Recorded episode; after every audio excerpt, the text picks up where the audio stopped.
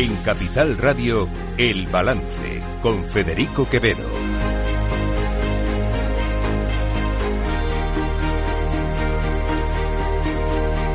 Señoras y señores, buenas noches, bienvenidos este miércoles 14 de febrero de 2024, día de San Valentín.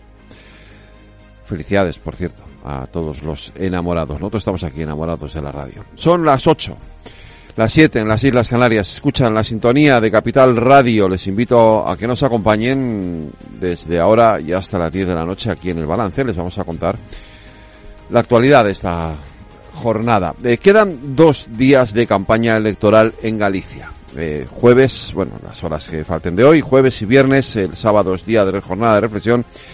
Y el domingo los gallegos están llamados eh, a las urnas, están llamados a revalidar o no el gobierno de la Asunta del Partido Popular que ahora preside su candidato Alfonso Rueda. Lo cierto es que esta campaña, como les decía un día de estos atrás, empezó eh, con unos datos, con unas expectativas eh, muy halagüeñas para el Partido Popular, con los sondeos ah, dándole la posibilidad de reiterar o de repetir la mayoría absoluta, bueno, además de una manera más bien holgada, y sin embargo, en este último tramo de la campaña, lo que se ha visto es un desgaste de esa candidatura de Alfonso Rueda, de esa candidatura del Partido Popular, y por el contrario, un eh, acelerón, porque hay que llamarlo así, de una candidatura, cuidado, la de Ana Pontón del Bloque Nacionalista Galego. Porque hoy, a estas horas, la única alternativa real al gobierno del Partido Popular se llama Bloque Nacionalista Galego. De hecho, los otros que compiten en estas urnas, se compiten en estas elecciones, lo más probable, si se cumplen las encuestas, es que tengan resultados desastrosos. El Partido Socialista va a perder escaños, se puede quedar en nueve de los trece que creo que tenía ahora mismo. Sumar no va a entrar, lo cual, si entra, será un éxito, pero si no entra, puede ser una derrota muy importante para Yolanda Díaz, que es gallega además, y puede ver como ni en su propia tierra es ella profeta. Desde luego Podemos y Vox, si se cumplen los sondeos, se quedarán fuera también. Y por lo tanto, la realidad es que la única opción probable, la única alternativa posible a ese gobierno del Partido Popular está en una unión del bloque nacionalista gallego y del Partido Socialista de Besteiro eh, para gobernar la Junta de Galicia en lugar del Partido Popular. Puede haber, puede pasar, puede pasar, esto es así, puede pasar que, la noche electoral del domingo nos deje un Partido Popular al borde de la mayoría absoluta y que luego eso se revalide con el voto exterior, con el voto de los inmigrantes. Ya saben ustedes que esto en Galicia es muy importante porque hay mucho gallego viviendo en países como Argentina, Venezuela, etcétera. Pero eh, puede ocurrir que tampoco eso pase y que el PP se quede a uno, a un escaño, por ejemplo, de la mayoría absoluta y pierda el poder en Galicia. Y sería un golpe duro para Alberto Núñez Fijó, sin lugar a dudas. Pero no quiero detenerme en eso, quiero detenerme en el otro lado. ¿Por qué? Porque el fenómeno Pontón es un fenómeno curioso. No la conozco, más allá de lo que hemos leído, hemos visto estos días de campaña electoral en Galicia, pero eh, su propuesta, su estrategia me resulta muy similar a la estrategia o a la propuesta que está llevando eh, EH Bildu en el País Vasco. Con esto no estoy queriendo decir nada, eh, cuidado. Yo no soy de los que identifican mm, porque sí eh, a, partidos diferentes. Hablo de las estrategias. El BNG es un partido que siempre eh, ha manifestado o ha expresado su eh, soberanismo, lo lleva en sus estatutos, es un partido nacionalista independentista, de, de izquierdas además, del mismo modo que lo es también EH Bildu. Pero fíjense y a esto es a lo que voy, a cómo tanto EH Bildu en el País Vasco, donde las encuestas dicen que el partido de Otegui puede llegar a ser la primera fuerza política, como el BNG en Galicia, han dulcificado su imagen,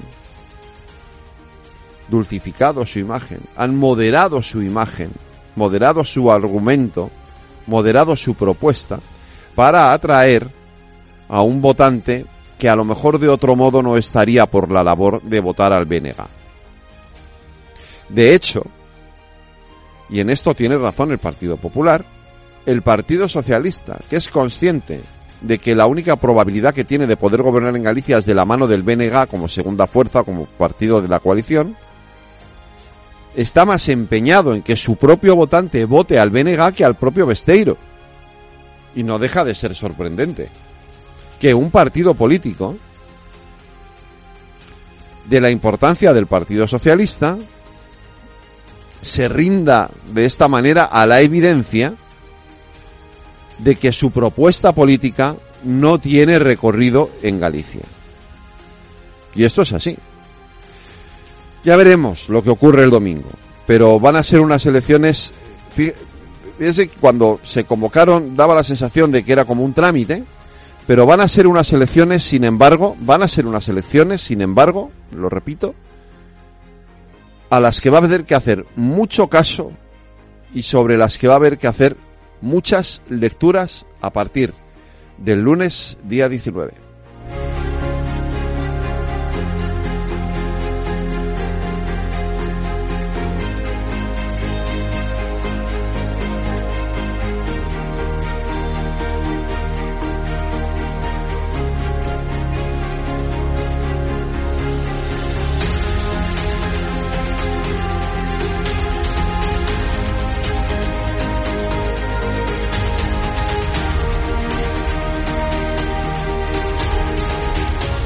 Todo el análisis de la actualidad en El Balance con Federico Quevedo.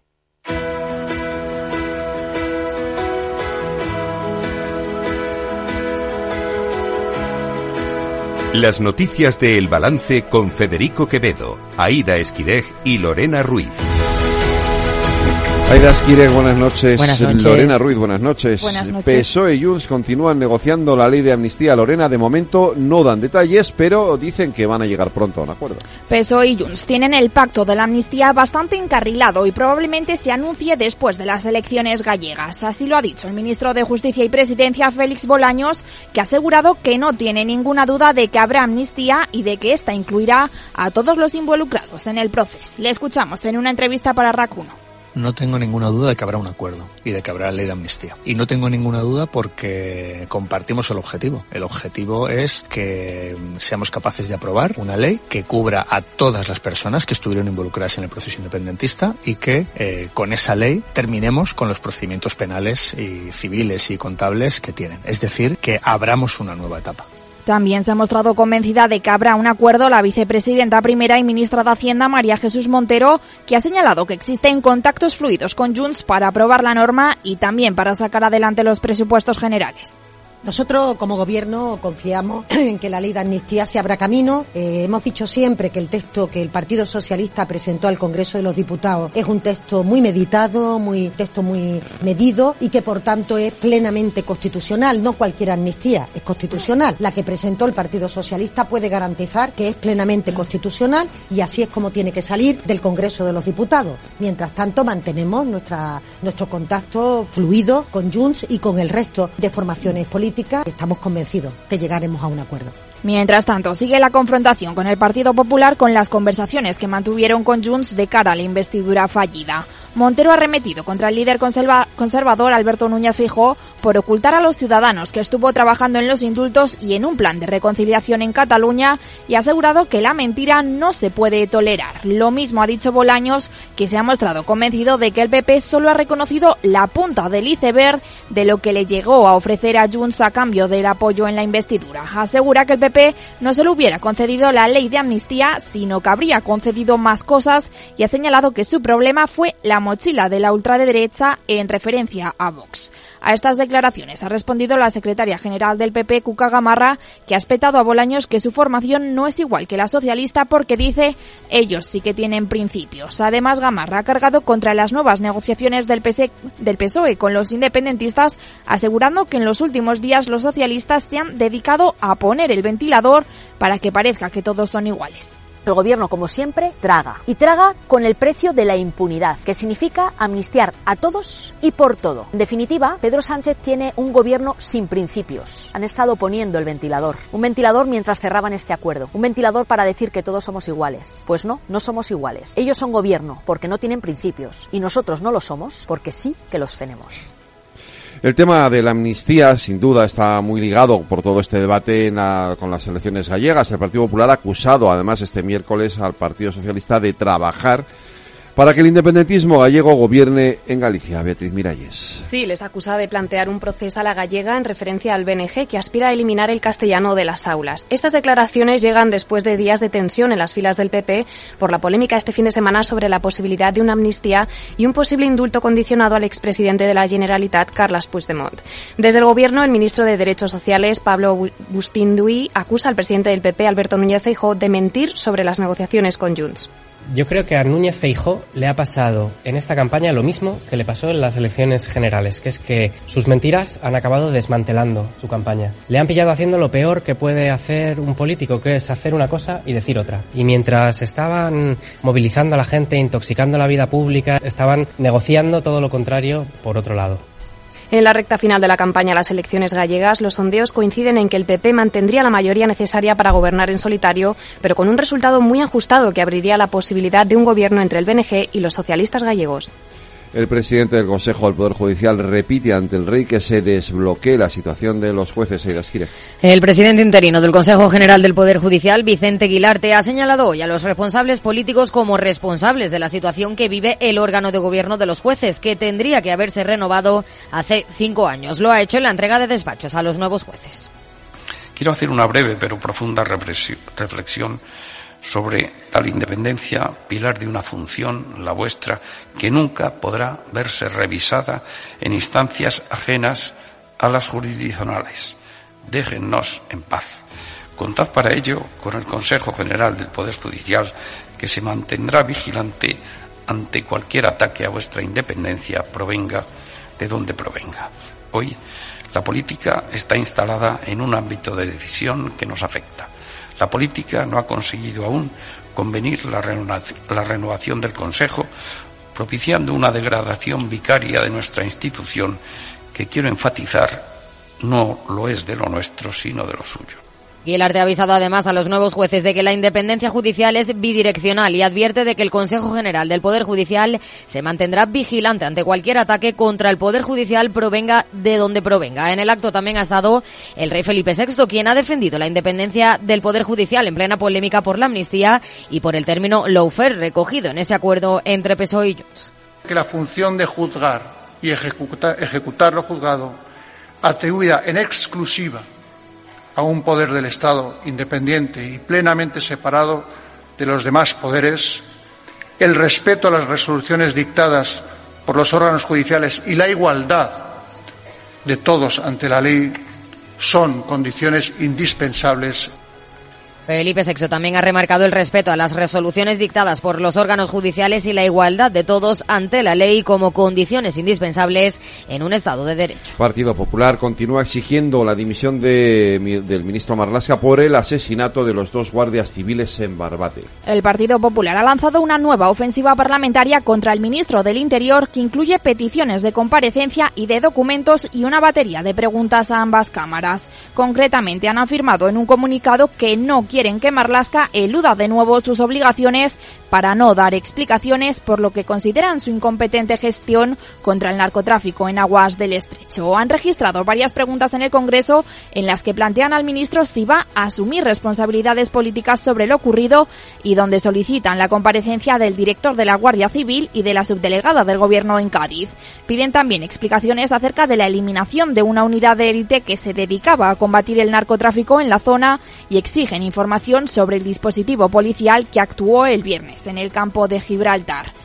Hoy el ministro de Justicia y Presidencia, Félix Bolaños, ha defendido la labor de Marlasca al frente del ministerio y ha culpado de la mala situación que viven los cuerpos y fuerzas de seguridad en el estrecho a la herencia que le dejó el gobierno del Partido Popular en 2018. El Parlamento Europeo ha vivido hoy una sesión muy bronca por la inversión lingüística en Cataluña. El informe preliminar sobre el modelo de inmersión lingüística en Cataluña ha provocado una gran bronca en Bruselas entre Partido Popular y PSOE. Se trata de un documento que refleja dos ideas, la exigencia de la igualdad de trato al español y al catalán en las escuelas y asegurar que el equilibrio de las dos lenguas al tratarse de un derecho constitucional. Desde el PSOE han cargado contra el PP por manipular a la comisión y por sacar en los debates este tema para meterlo, dicen, con calzador, cuando hay otros asuntos mucho más importantes. Sin embargo, el PP ha asegurado que el PSOE y sus socios independentistas han intentado boicotear el informe por su nerviosismo electoral.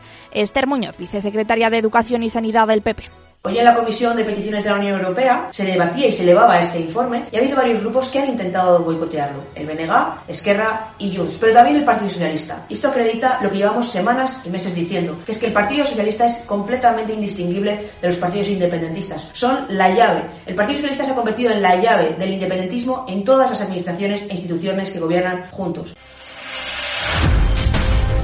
Nueva jornada de movilizaciones de los agricultores a un día de reunirse con el Ministerio de Agricultura. Nueva jornada de protestas de agricultores en nuestro país, marcada por el elevado número de ciudades donde hay manifestaciones, sobre todo en Cataluña, Extremadura y Andalucía. Las principales asociaciones han convocado movilizaciones en una docena de puntos entre ciudades y centros logísticos. Los centenares de agricultores que bloqueaban desde el martes la AP7 en Girona han levantado el corte tras recibir garantías por parte del Ministerio competente de que mantendrá una reunión con ellos el próximo 23 de febrero. Este jueves, mañana, también se producirá un encuentro en la sede del Ministerio con las principales asociaciones agrarias, del que el presidente de Asaja Madrid, Francisco José García Navarrete, pide que salgan soluciones a corto plazo.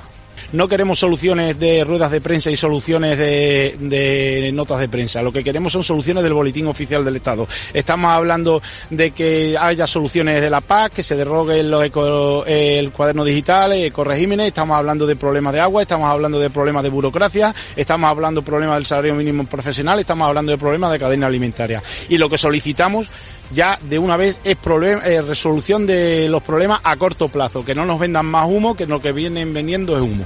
Esta tarde el Gobierno ha reunido al Observatorio de la Cadena Alimentaria para analizar la evolución de los precios de los alimentos desde el campo a la mesa, mientras que las organizaciones profesionales Asaja, COAG y UPA, que continúan con su calendario de movilizaciones, van a protestar en Madrid el próximo 26 de febrero, coincidiendo con la reunión del Consejo de Ministros de Agricultura de la Unión Europea.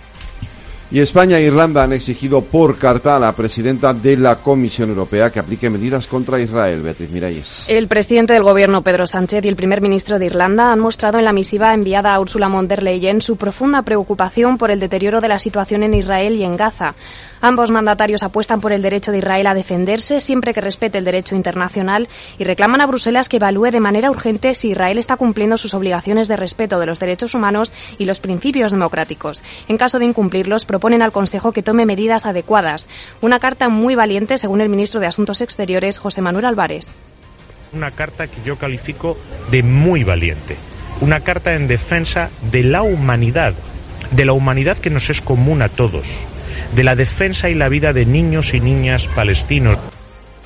Respecto al fin del conflicto, España e Irlanda abogan por la aplicación de la solución de los dos estados como la única forma de garantizar que este ciclo de violencia no se repita. Y en los mercados, Aida Esquireja. El IBEX 35 se ha desmarcado del resto de bolsas europeas que han despedido la, sesión con ganancias y ha cerrado prácticamente plano y en rojo los 9.916 puntos. Mafre ha sido el peor valor del selectivo español, perdiendo un 5,74% tras sus resultados. El beneficio aumenta un 7,7% en 2023, pero habría crecido casi un 20% sin el deterioro del Fondo de Comercio de Estados Unidos. Le sigue Acciona Energía y Unicaja. Los mejores títulos han sido Grifols, Fluidra, Robi y Celnex. Mientras que si miramos a Wall Street, tono positivo, el Dow Jones sin apenas movimiento, los 38.275 puntos, subidas del 0,38% para el S&P 500 en los 4.971 puntos y el tecnológico, el Nasdaq, también con rebotes del 0,58% en los 15.746 puntos. Y como siempre, Lorena Ruiz, terminamos en Latinoamérica. En Colombia, porque la ONU ha pedido al gobierno colombiano que elija cuanto antes a su próximo fiscal general. Una solicitud que llega después de que el Tribunal Supremo aplazara al menos hasta el 22 de febrero su elección. En este sentido, han aclarado que la elección debe cumplir con los criterios de transparencia, publicidad, no discriminación y formación de mérito, entre otros, para prevenir un debilitamiento de la justicia.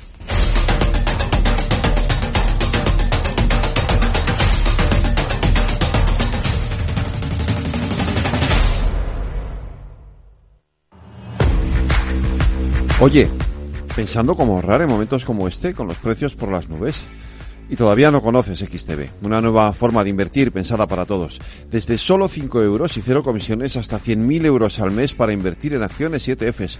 Con XTB tu dinero está depositado en bancos españoles y tu broker es uno de los más respetados del mundo, regulado por la CNMV y los principales organismos internacionales. Y con oficina propia en Madrid desde el año 2008. Entra en xtb.com. Recuerda, xtb.com. A partir de 100.000 euros al mes, la comisión es del 0,2%, mínimo 10 euros. Invertir implica riesgos.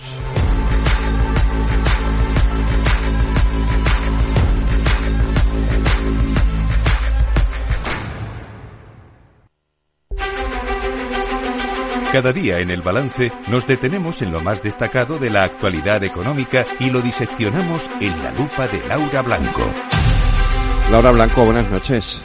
Buenas noches, Federico. A ver, a mí si me hablas de granolas, pienso o en cereales o en chuches. Que- bueno, piensas en las galletas. Que llevan claro, eso es, en las O galletas. mi- Miel, algunas llevan nueces. Eso y es. que se inventaron, se diseñaron eh, como alimento especialmente saludable. Sí. Pero no vamos a hablar de las granolas Ah, que no, vale. podrían llevarnos a los agricultores que están protestando. Fíjate tú por dónde, porque hablamos de cereales, hablamos de productos del campo, no hablamos de las granolas porque las rescata Goldman Sachs, Federico. ¿Cómo? ¿A Sí, las sí, galletas? Sí, sí, la- bueno, algo parecido, Ah, algo vale, parecido. a ver. Mira, estábamos allá por el COVID en el año 2020 cuando acuñó el término. Tú sabes que en el mercado, en los mercados financieros, en bolsa, Sí. gusta mucho, bueno, en economía en general, ¿eh? porque Sí. los PIGs, ¿recuerdas a los Es PIGs? verdad, El los PIGs, eh, Portugal, Italia, ¿no? Grecia, a, a los países del sur de Europa. Eh, en economía nos gusta mucho acuñar términos. Yo creo que porque Vale. a veces los términos económicos son tan enrevesados que es una manera de acercarlos un poco, ¿no? Y entonces de los PIGs luego llegamos a... la- las granolas surgieron en, en, eh, en la época del COVID, pero lo más reciente son los siete magníficos en Estados Es Unidos verdad, sí, sí. o las MNM, ¿no? O los cuatro fantásticos, bueno, las grandes compañías tecnológicas que están llevando a máximos históricos a Wall Street. Bueno, pues Goldman Sachs en 2020 acuñó el término granolas, que se refiere a grandes empresas europeas, empresas que tienen elevados márgenes, que son líderes en su mercado, que tienen eh, barreras de entrada para otras compañías porque son líderes en lo suyo y están tan especializadas que es muy difícil hacerle sombra a estas empresas. Son 11 compañías y todas responden a las iniciales de, de, de granolas GlaxoSmithKline, Roche, ASML, Ujú. Nestlé, Novartis, Novo Nordisk, L'Oreal, Louis Vuitton, AstraZeneca, SAP y Sanofi. 11 empresas que reflejan el buen hacer de la industria europea, ya que estamos de capa caída y pensando que Europa, bueno, pues está atravesando un momento débil económicamente, ¿no? Con la guerra, está pasando mucha factura a Alemania, pues la rescata como empresas que, que pueden incorporarse a una cartera. La verdad es que cada una en bolsa lo ha hecho de, de una manera, pero viene a reflejar muy bien en qué es potente Europa, porque en algo somos potentes, en el sector farmacéutico, en algunas empresas tecnológicas como Ujú. ASML líder en lo suyo, como, como SAP en el lujo, en la cosmética, como es el caso de L'Oreal, o en el sector, bueno, te decía el sector farmacéutico, Novo Nordisk, eh, la, la compañía danesa tiene un valor superior al PIB de su país. Es una de esas empresas eh, que, que ha atinado con un eh, fármaco para adelgazar y que no produce efectos secundarios y que está revolucionando el mundo. Fíjate que yo las granolas he hecho en falta una empresa que efectivamente no tiene tanto poder de mercado porque está muy atomizado. Pero echo de menos a una española, porque si te fijas no había ninguna española entre las granolas. ¿no? Es verdad, no hay ninguna. No hay ninguna. Yo echo menos Inditex. ¿eh? ¿eh? es verdad que no tiene tanto poder de mercado porque el mercado de la, de la ropa a precio asequible está muy atomizado en muchísimas eh, em, empresas, no tiene dominio, no es como el caso de Louis Vuitton, ¿no? con, con todas las marcas. Pero Inditex es una empresa que en bolsa lo ha hecho de manera espectacular tras los primeros meses de dudas con Marta Ortega en la presidencia de Oscar García Maceiras como CEO. Es una empresa que, que trabaja con márgenes del 59%, ¿eh? que ya le gustaría a muchas empresas trabajar con, con ese margen eh, sobre ventas. Bueno, me parece interesante ponerlo en foco, pero sobre todo porque nos viene a recordar que en Europa también sabemos hacer cosas bien.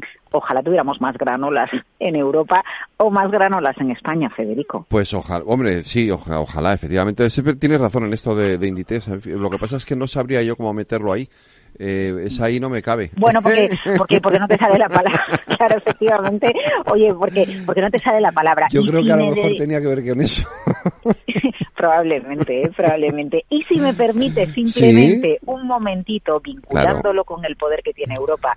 Eh, a ver, seguimos con las protestas del campo, de, de, los agricultores y, y de la ganadería. Y hay algo que no acabo de encajar bien.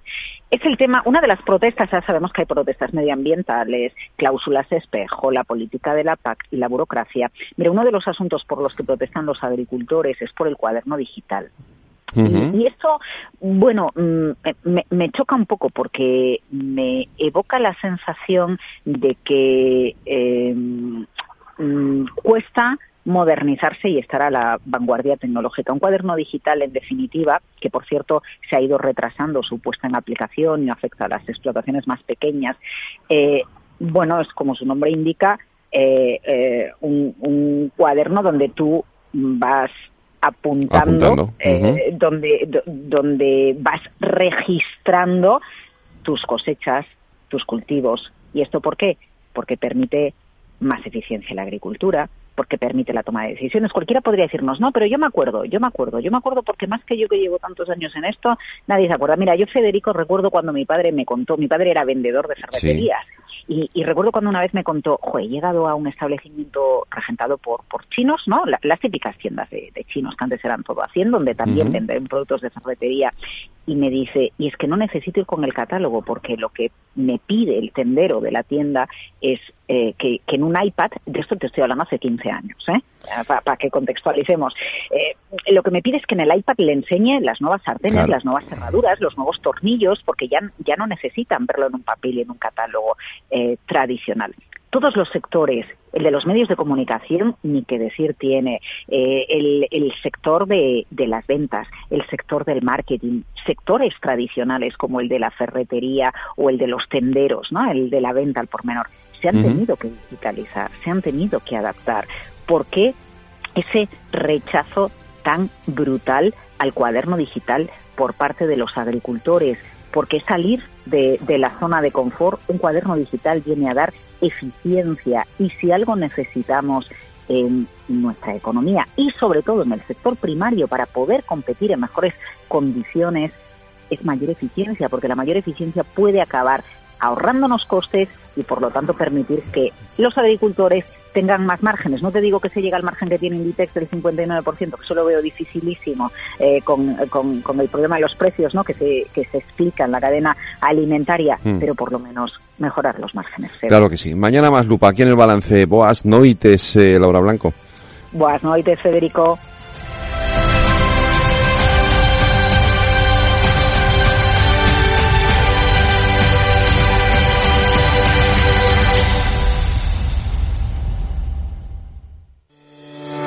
Capital Radio presenta Caser Investment Summit, claves para la gestión de patrimonios en 2024 nos acompañarán Manuel Alejandro Cardenete, catedrático de Economía de la Universidad Loyola, Salvador Mas, CEO y fundador de GPT Advisor, y Asier Uribe Echevarría, director de Caser Asesores Financieros. El 20 de febrero, de 17 a 19 horas, desde la Cámara de Comercio de Sevilla.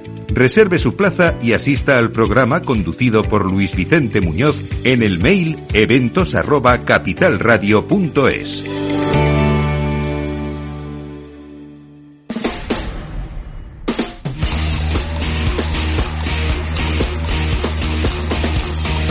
El balance de los deportes con Paco Lloret. Paco Lloret, buenas noches. Hola, ¿qué tal Federico? A ver, que tenemos menos de dos minutos. Yo no vi el partido de ayer por la mínima al Madrid, pero bueno, ganó. Sí, eh, eficacia eh, Mm. con una gran jugada de Brahim, que era el sustituto de Bellingham. Sí. Gran actuación de Lunin, el portero, y una decisión arbitral muy compleja y muy controvertida nada más empezar el partido. No fue precisamente la mejor actuación del Real Madrid, se queda con un resultado que teóricamente debería ser suficiente para superar en la vuelta, La vuelta. al, equipo alemán que, bueno, es muy voluntarioso, tuvo mucha llegada pero poco acierto. Esta sería la definición. ¿Y hoy? tenemos el partido del otro equipo español en esta primera tanda de cuartos de final, la Real Sociedad que juega en París, en el Parque de los Príncipes, contra el PSG. Eh, alineación ya decidida. eh, bueno, destaca sobre todo la presencia arriba de Taque Cubo, de Barrenechea y de Andrés Silva. En el centro campo, Bryce Méndez, Merino y Zubimendi. En defensa, sin grandes novedades, Traoré y Galán laterales, Lenormand y Zubeldi a los eh, centrales y Remiro en la portería. Y en el equipo francés, te destaco que está un tal Kylian Mbappé que te sonará algo así.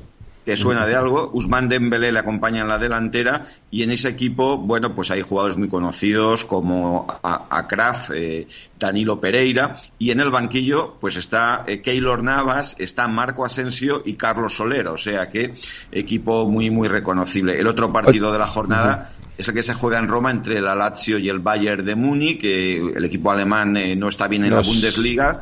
Y el Lazio, bueno, pues con dos españoles. en Os tengo que decir adiós, Paco, que me queda quien se me ha mañana. hasta mañana.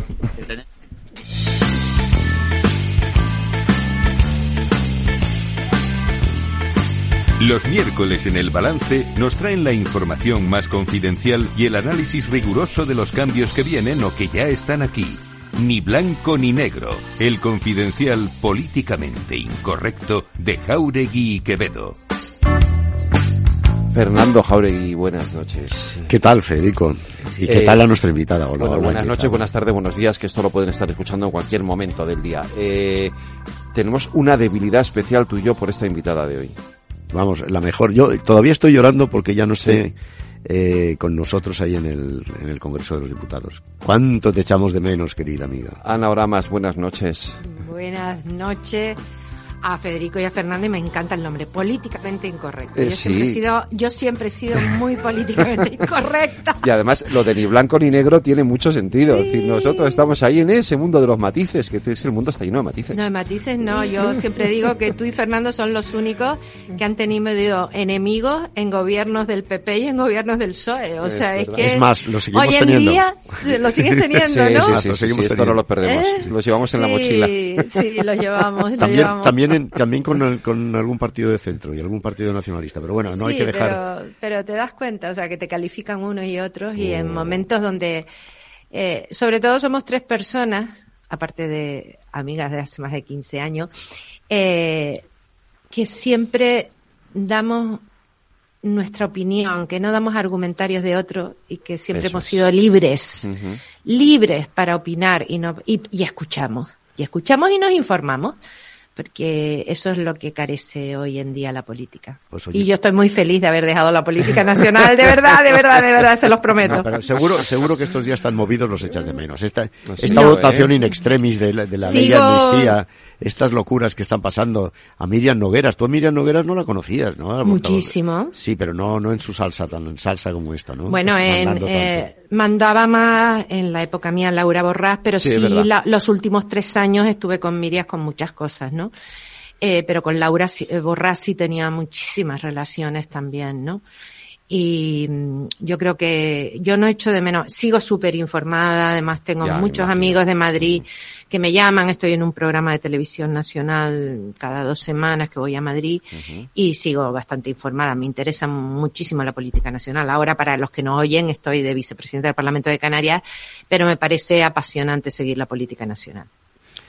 Déjame que, que, que diga algo, porque yo te, te- te tengo que echar un piropo. O sea, eh, es que, a ver, Ana, aparte de amiga y de, y de, y por eso te decía, le decía antes a Fernando que es una debilidad lo que tenemos él y yo contigo, eh, sin duda, o sea, el Congreso ha perdido, al- para mí, a la política más honesta, más íntegra, con más sentido común, con un discurso mejor construido, más libre probablemente de todos los parlamentarios que hemos conocido a lo largo de estos años, Fernando y yo, que hemos sido unos cuantos, ¿eh, Fernando? Unos cuantos, pero no, no la halagues demasiado, que la halago debilita y luego se va no, a creer No, no, que no. de verdad la echamos de menos. sabe, yo que sí te que echamos la, de menos. la queremos mucho los dos.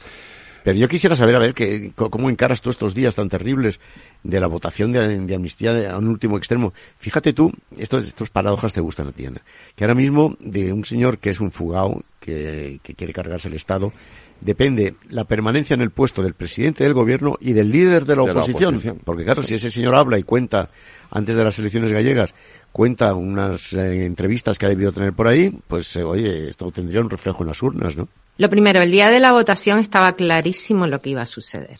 Yo lo tenía clarísimo, incluso María Llopar de la Sexta, que me llamó para una cosa, le dije, va a pasar esto. Eh, yo creo que va a haber eh, ley de amnistía, eh, seguro. Otra cosa es hasta dónde va a llegar en los tribunales, en Hmm. Tribunal Constitucional, en tribunales europeos.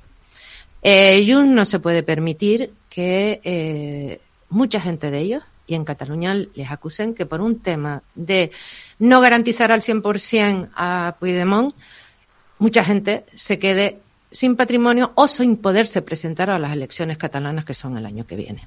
Que el gobierno de España durará hasta después de las elecciones catalanas, eso es lo que creo yo, ¿no?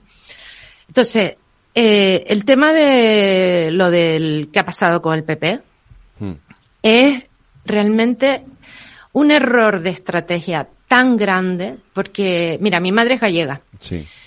Los gallegos son profundamente galleguistas. Eh, eh, Fraga era representaba lo que representó el PNV en el País Vasco.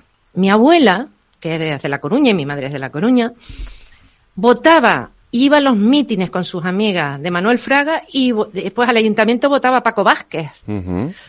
o sea, que te quiero decir, no al Paco Vázquez actual, sino al Paco Vázquez del felipismo. Porque era socialista Paco Vázquez. ¿Me entiendes?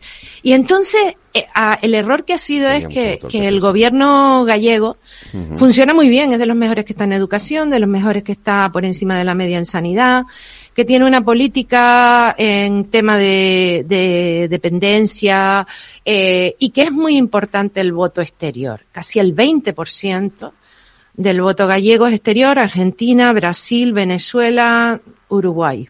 Hay una pequeña parte ahora europea.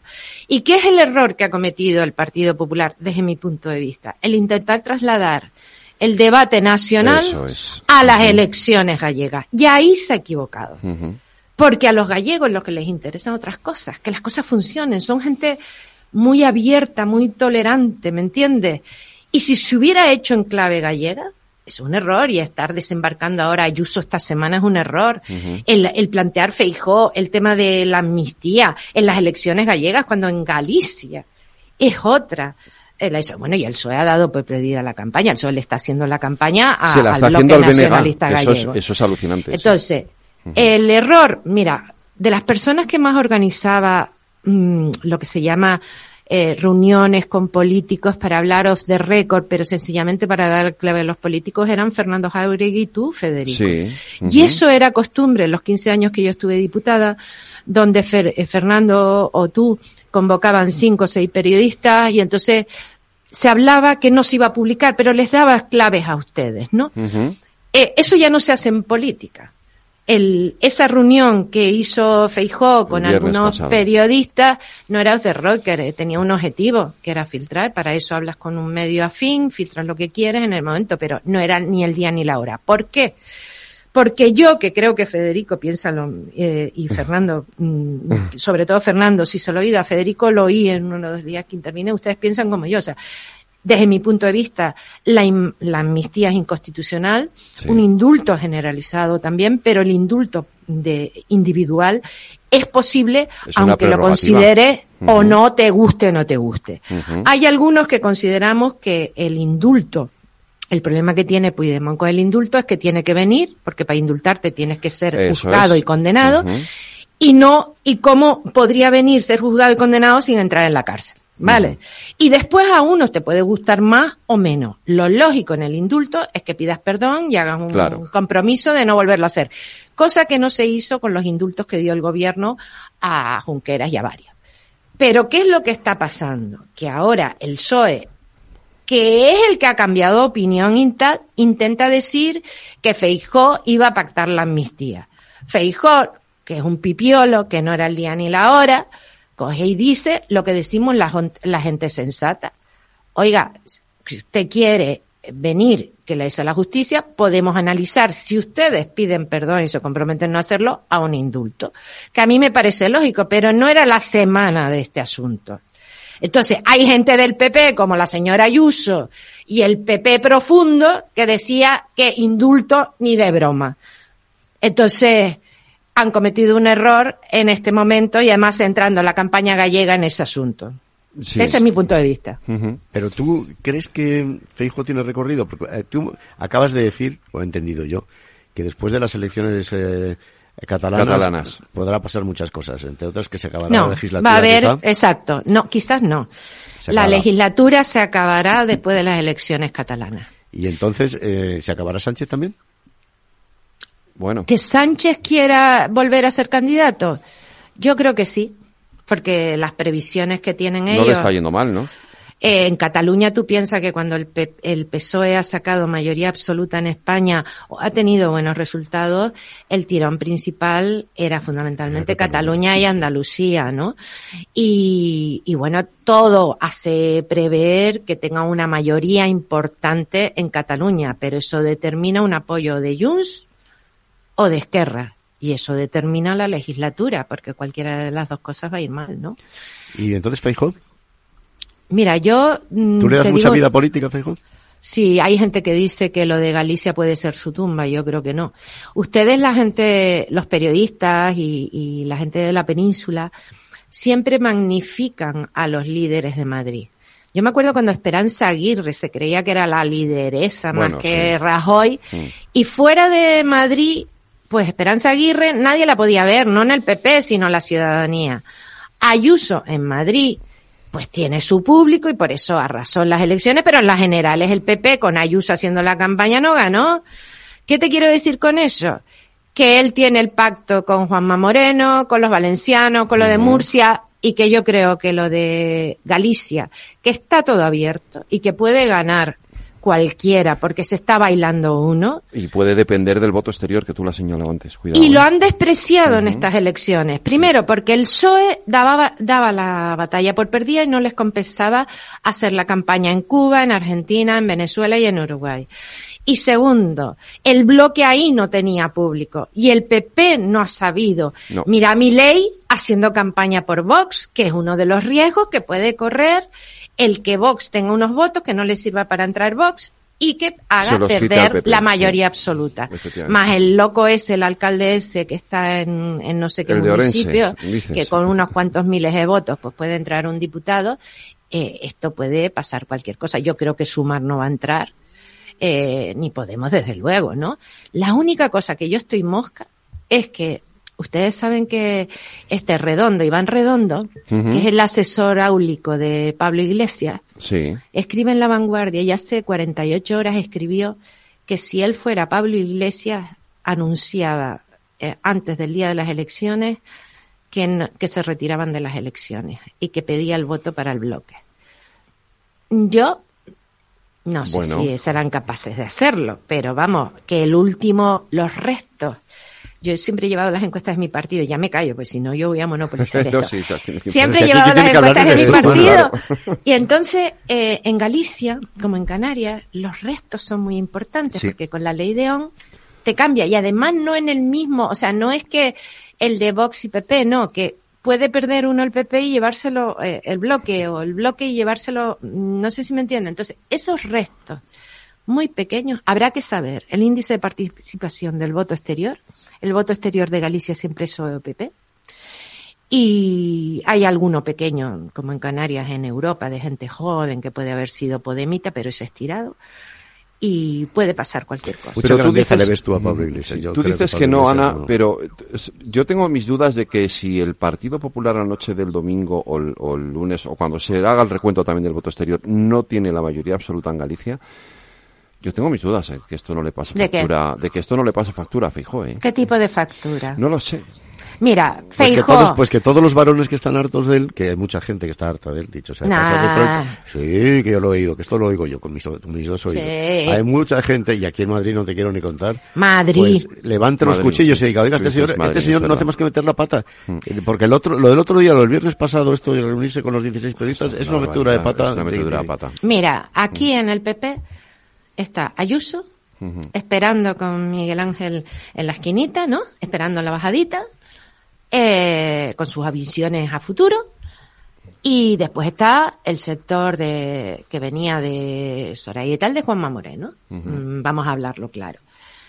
Ni Juanma Moreno, ni el valenciano, ni el murciano, ni los catalanes, ni los de Castilla están con Ayuso. Olvídate.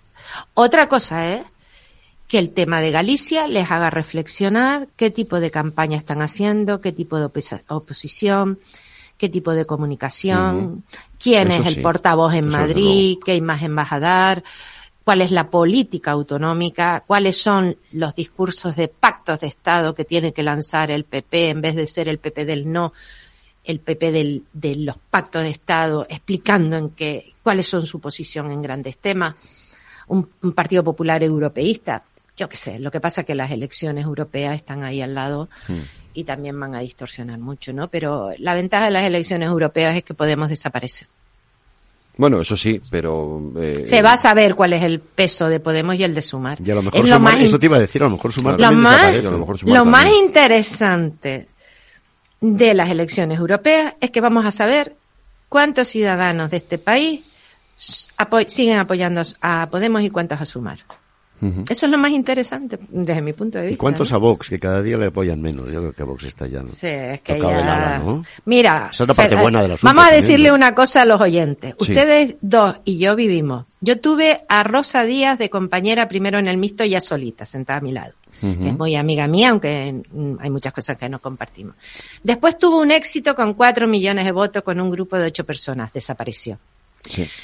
Después vimos lo de Ciudadanos, que el ICI de este país, que decimos siempre Fernando Jauregui y yo, que hubiera pasado si Edu Madina hubiera sido el candidato, si Ciudadanos hubiera gobernado, ¿sabes? Eh, aquel gobierno con el Partido Socialista y tal. Bueno, pues Ciudadanos fue la ola Ciudadanos y no existe Ciudadanos. UPyD, eh, Vox, pues Vox va camino de eso también.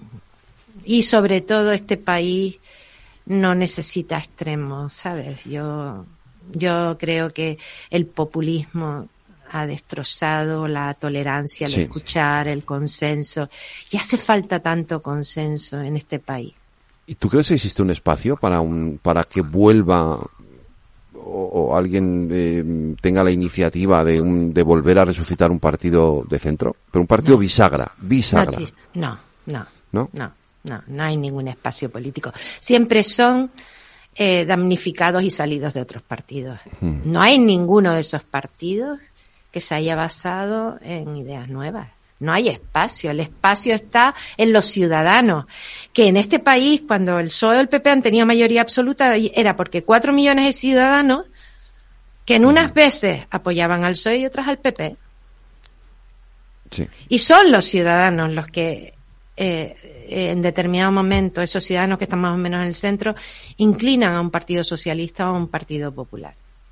Pero lo demás, nada más. El Partido Socialista es socialista, Ana.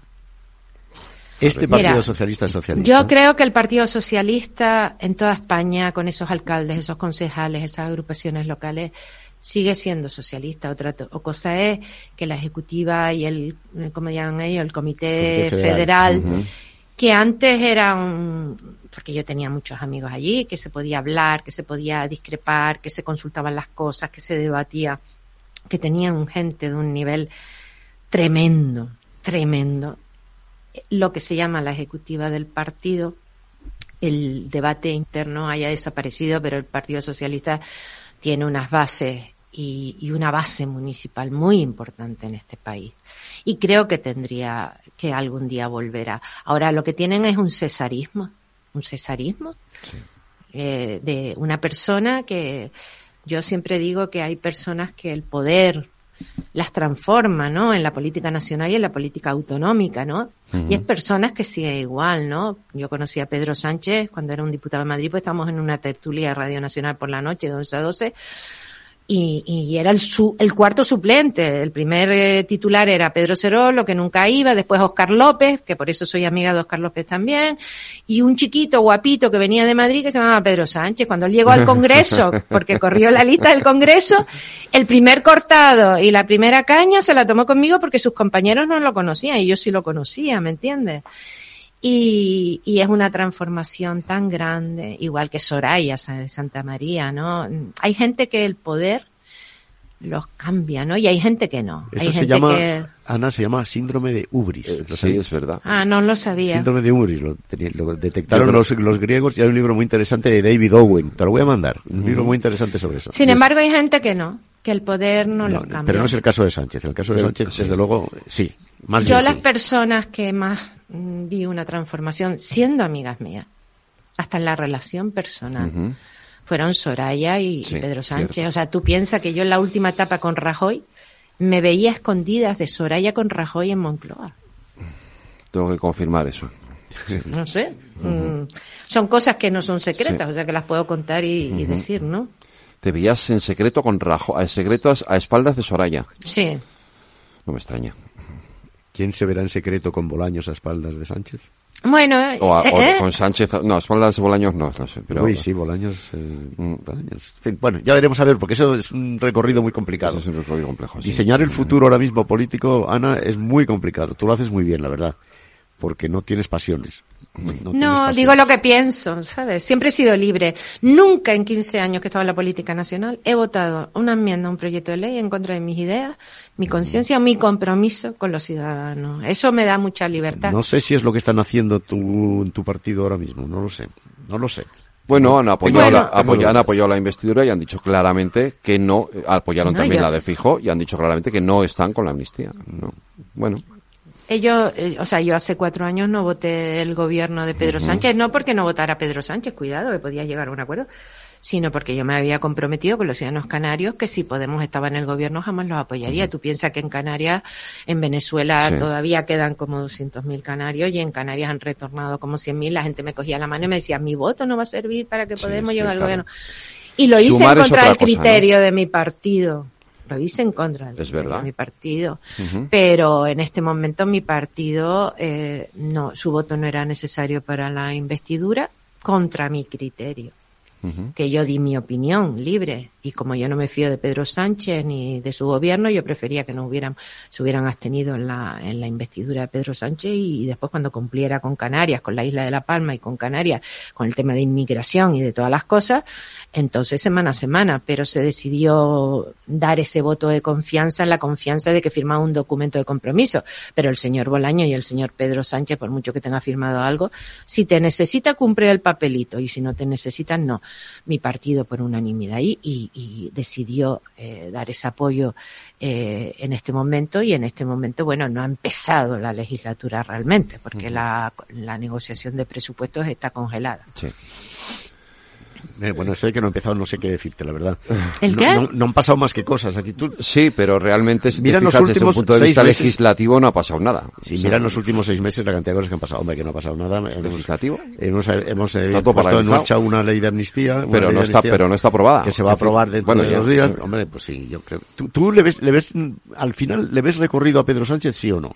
Que no me ha quedado muy claro lo que estás diciendo. Yo creo que hasta las elecciones catalanas va Sí. a estar y después sí, depende solo de su decisión. ¿No le ves tú en, en Europa por ahí ocupando Nah, nah. ¿No? Yo creo que se ha- yo creo No. que él mismo se ha acabado su, no su tumba, pero sí No. una cierta enemistad, ¿no? En Europa. No, en Europa no, no, no. No, y además las determinadas decisiones que ha tomado de Sí. forma individual y de posición no suman en Europa. En Europa, eh, eh, los temas de consenso, los part- eh, el Partido Socialista, sabes que desapareció el francés, el italiano, todas estas Mm. cosas, no tienen mayoría, pero aparte de eso, él ha tenido cierta política de confrontación y no de unión. No ha sido un, un presidente de la Comisión Europea de, de consenso. Hoy mismo eh, propone el tema de Israel, que a- no es que me parezca mal, pero que a lo mejor en vez de anunciarlo públicamente, esas cosas se anuncian cuando se tienen, ¿no? Bueno, a mí lo que hoy más me ha sorprendido de verdad es el viaje de la vicepresidenta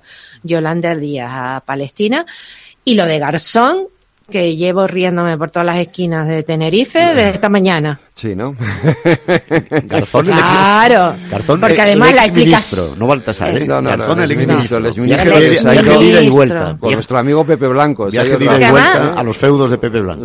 Pero es que es graciosísimo, Sí, claro. porque Garzón dejado de ser ha ministro, ha hecho un ridículo, porque los ministros durante dos años además Sí. no pueden ir a empresas relacionadas con lo suyo, por eso cobran el sueldo durante dos años.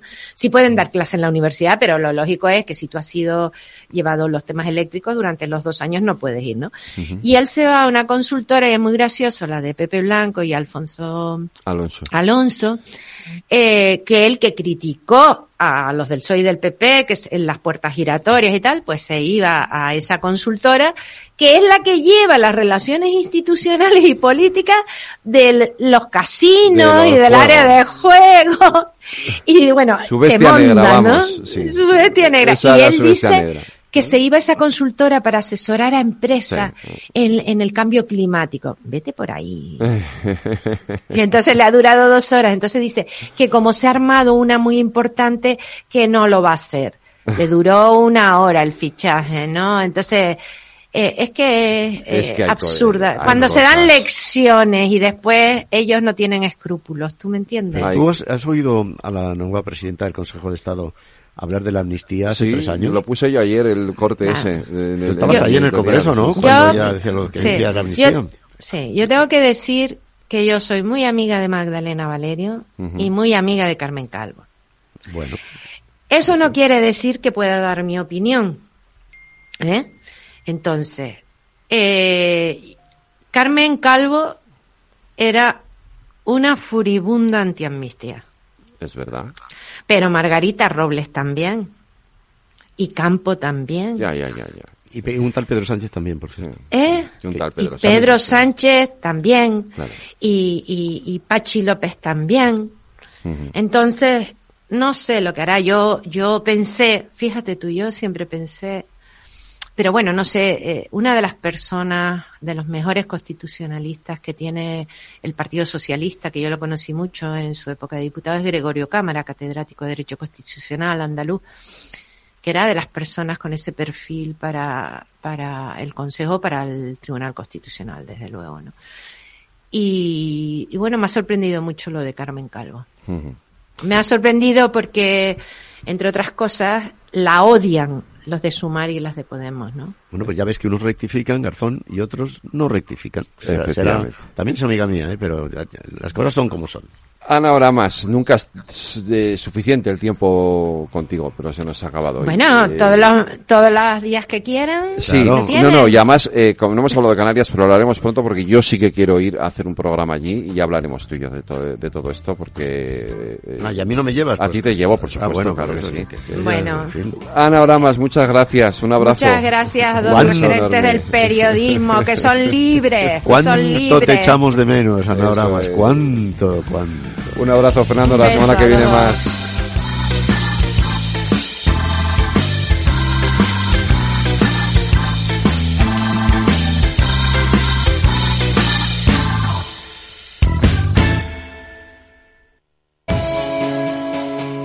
Para profesionales en edad de crecer, Capital Radio.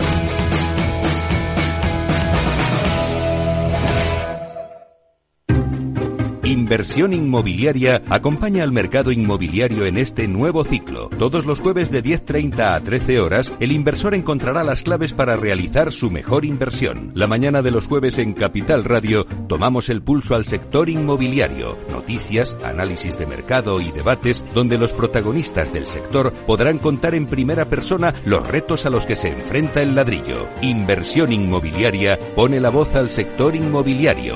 Aquí, en Capital Radio.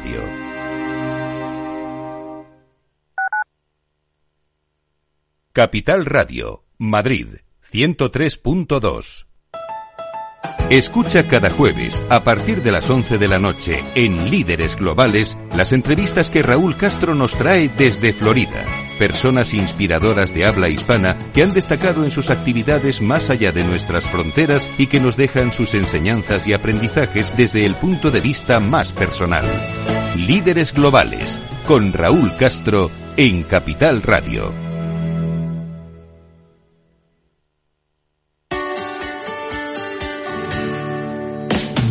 Humanos en la Oficina, el programa más divertido y de mayor influencia en el mundo de las organizaciones, con el presentador de mayor audiencia en el mundo del capital humano y speaker internacional Miguel Ángel Pérez Laguna.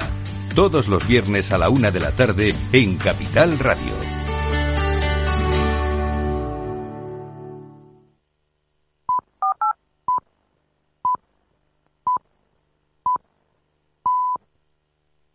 La tertulia de El Balance con Federico Quevedo.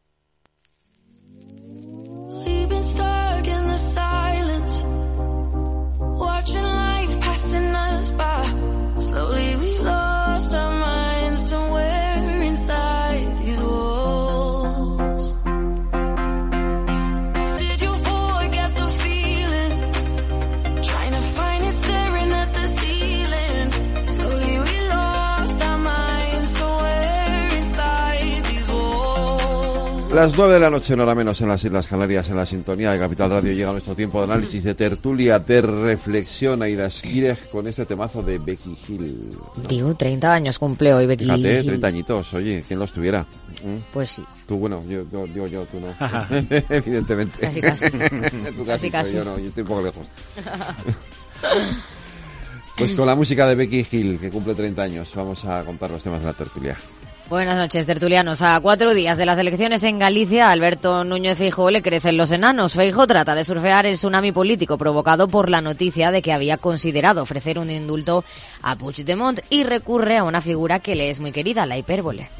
No descartéis que mañana digan que le he ofrecido el Ministerio del Interior a Esquerra Republicana y el Ministerio de Defensa al señor Otegui. No penséis que esto no es posible. Llevamos una tras otra una insidia, una calumnia y otra más.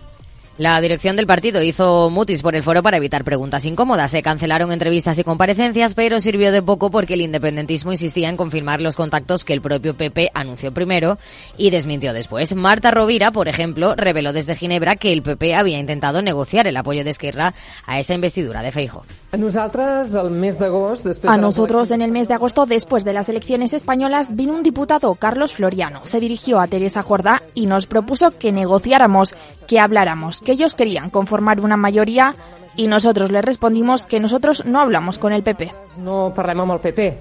Y entre tanto el gobierno sigue tramitando la amnistía. Bolaños asegura que está casi casi hecho. No tengo ninguna duda de que habrá un acuerdo y de que habrá ley de amnistía. Y no tengo ninguna duda porque compartimos el objetivo. El objetivo es que seamos capaces de aprobar una ley que cubra a todas las personas que estuvieron involucradas en el proceso independentista y que eh, con esa ley terminemos con los procedimientos penales y civiles y contables que tienen. Es decir, que abramos una nueva etapa. Ahora, al parecer, el PNV apoya a Junts para amnistiar todo el terrorismo, mientras que Puigdemont insiste en blindar la norma, acordando una enmienda transaccional que, en esencia, es la misma que provocó el descalabro de la ley el pasado 30 de enero. Mientras que el enfrentamiento entre el juez que instruye la causa de Tsunami Democratic, Manuel García Castellón, y el fiscal asignado al caso, Miguel Ángel Caraballo, continúa siempre a través de sus escritos judiciales. Esta vez, el juez acusa al fiscal de no querer indagar la relación entre Tsunami Democratic, a la que considera una organización terrorista, y los policías heridos en las protestas de 2019.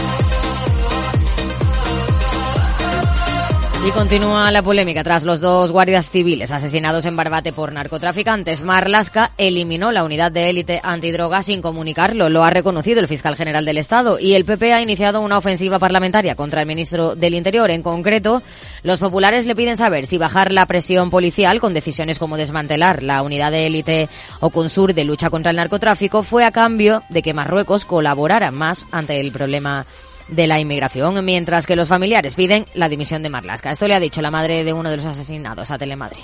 el ministro. Pues a ese apunto. Y a ese es al que le debo decir que si no sabe hacer bien su trabajo, que se vaya. Y el nombre propio del día es el de Alberto Garzón, exministro de Consumo y desde hoy nuevo récord Guinness de menor permanencia en una empresa. Después de varios meses de silencio desde su salida del ministerio, ayer lo rompió para publicar un vídeo en la red social X explicando que daba un nuevo paso en su vida y que pronto se conocería ese nuevo rumbo.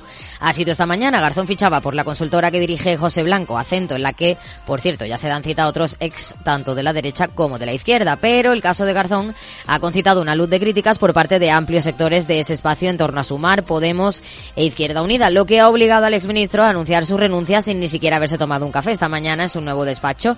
Por cierto, entre las críticas más duras, la de Pablo Iglesias, que ha dicho que a él nunca le han ofrecido plata, solo plomo, plomo y más plomo. En fin, así está el patio.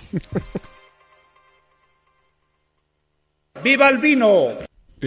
Gracias, Aida Esquires, que vamos a contar todo esto en nuestra tertulia de hoy con María José de Vega. Buenas noches. Hola, buenas Bernardo noches. García Guerrero, buenas noches. Buenas noches. Edmundo Val, buenas ¿Qué noches. Buenas y Carmen noches. Andrés, buenas noches. Buenas noches. Esto último, que es lo más divertido del día, sin duda. ¿no? Esto es lo Eh, más gracioso, Sí, eh, sí, o sea... Eh, Pablo Iglesias de elecciones, ¿no? De moralidad laboral, precisamente. laboral. a, Alberto Garzón tiene, tiene tela. ¿no? Sobre todo con lo bien que se porta con sus empleados. Sí, porque no solo lo tenemos.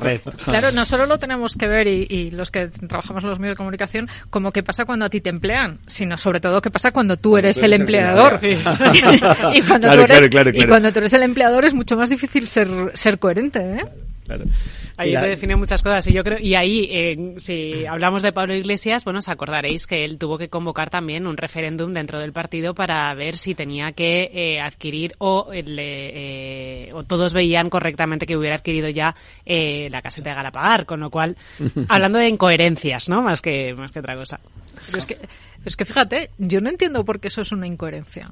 El, problema es, eh, es una incoherencia si escuchas, y efectivamente nadie soportaríamos una revisión de nuestra hemeroteca, y encima si estás en primera línea y si tienes que hacer un activismo político, pues las incongruencias, las incoherencias y las mentiras, evidentemente se te vuelven a la cara. Pero es que, eh, llevando el tema a algo que estábamos hablando antes, es que los exministros, los exaltos cargos tienen que trabajar. Y, Claro. y tienen, y tienen que hacer algo. Ganarse la vida, tienen que pagar la hipoteca, tienen que llevar a sus Los niños, al colegio. los niños comen esas comer, cosas. co- que Sí, comer sí. cosas todos los días. Sí, pero es verdad claro, que en el caso, en el caso de Garzón, que ha estado criticando tanto, tanto, eh, tantos otros comportamientos de otros exministros y otros políticos, eh, el tema de las puertas giratorias, eh, el cómo ha atacado también a ciertas industrias como las del juego, eh, y ahora, sin embargo, pues Es que- dar este volteo, irte a una a consultora que además precisamente está, bueno, eh, Es que acento que- es algo un poquito más... eh, Exactamente. Un Eh, poquito más técnico, vamos a dejarlo ahí, porque no, no voy a decir la palabra que estaba pensando. Vamos a dejarlo en un poco más técnico que una consultora. A mí me ha recordado esto mucho a esa pretensión que hemos tenido, que tuvimos en la anterior legislatura, de por fin, por fin, de una vez, en este aspecto, como dice María José, puramente técnico, de regular los lobbies. Voy a decir yo la palabra, voy a decir la Sí, palabra no, yo. no, para es que nadie eso no, no, no, miedo de no, no, no, eso no era, es que eso no era la palabra, eso no era la palabra que tenía, presión, que tenía grupos de interés, gente que te viene al Congreso de los Diputados con un señor que está interesado en que una norma pues vaya en este sentido, en el otro, y si coincide con el interés general, ¿por qué no? ¿Por qué no? ¿Por qué no? Si es que vamos a ver si nos quitamos de una vez la venda de los ojos y la hipocresía y, y dejamos de ser tan puretas ¿eh? para entender que de alguna forma los señores diputados que viven en una burbuja se tendrán que enterar de cuáles son las inquietudes y las cosas que preocupan a los sectores económicos, industriales, sociales, etcétera, etcétera. De alguna forma habrá que comunicar esos intereses con el eh, órgano de la legislación, ¿no? Con el órgano que legisla. Acento, pues se supone que debe hacer eso, ¿no? Y otros muchos. Yo he tenido a muchos sentados en mi mesa que me han dicho, oye, pues mira, que resulta que los productores de no sé qué, si esto se aprueba así, resulta que les hundes la industria. Bueno, vamos a presentar una enmienda, porque esto es coherente además con el espíritu, la ideología de mi eh, formación política, del grupo al que yo represento. Casi me vienen en una opción política contradictoria con lo que yo estoy defendiendo, pues les digo que no, como es razonable, ¿no? Y el señor Garzón, que no es santo de mi devoción, como todo el mundo puede comprender, que me parece uno de los peores ministros que ha tenido España, que no ha pegado un palo al agua en los años que ha sido ministro, que tengo con él una discrepancia ideológica gigantesca, pues pretendía comer. Pretendía comer.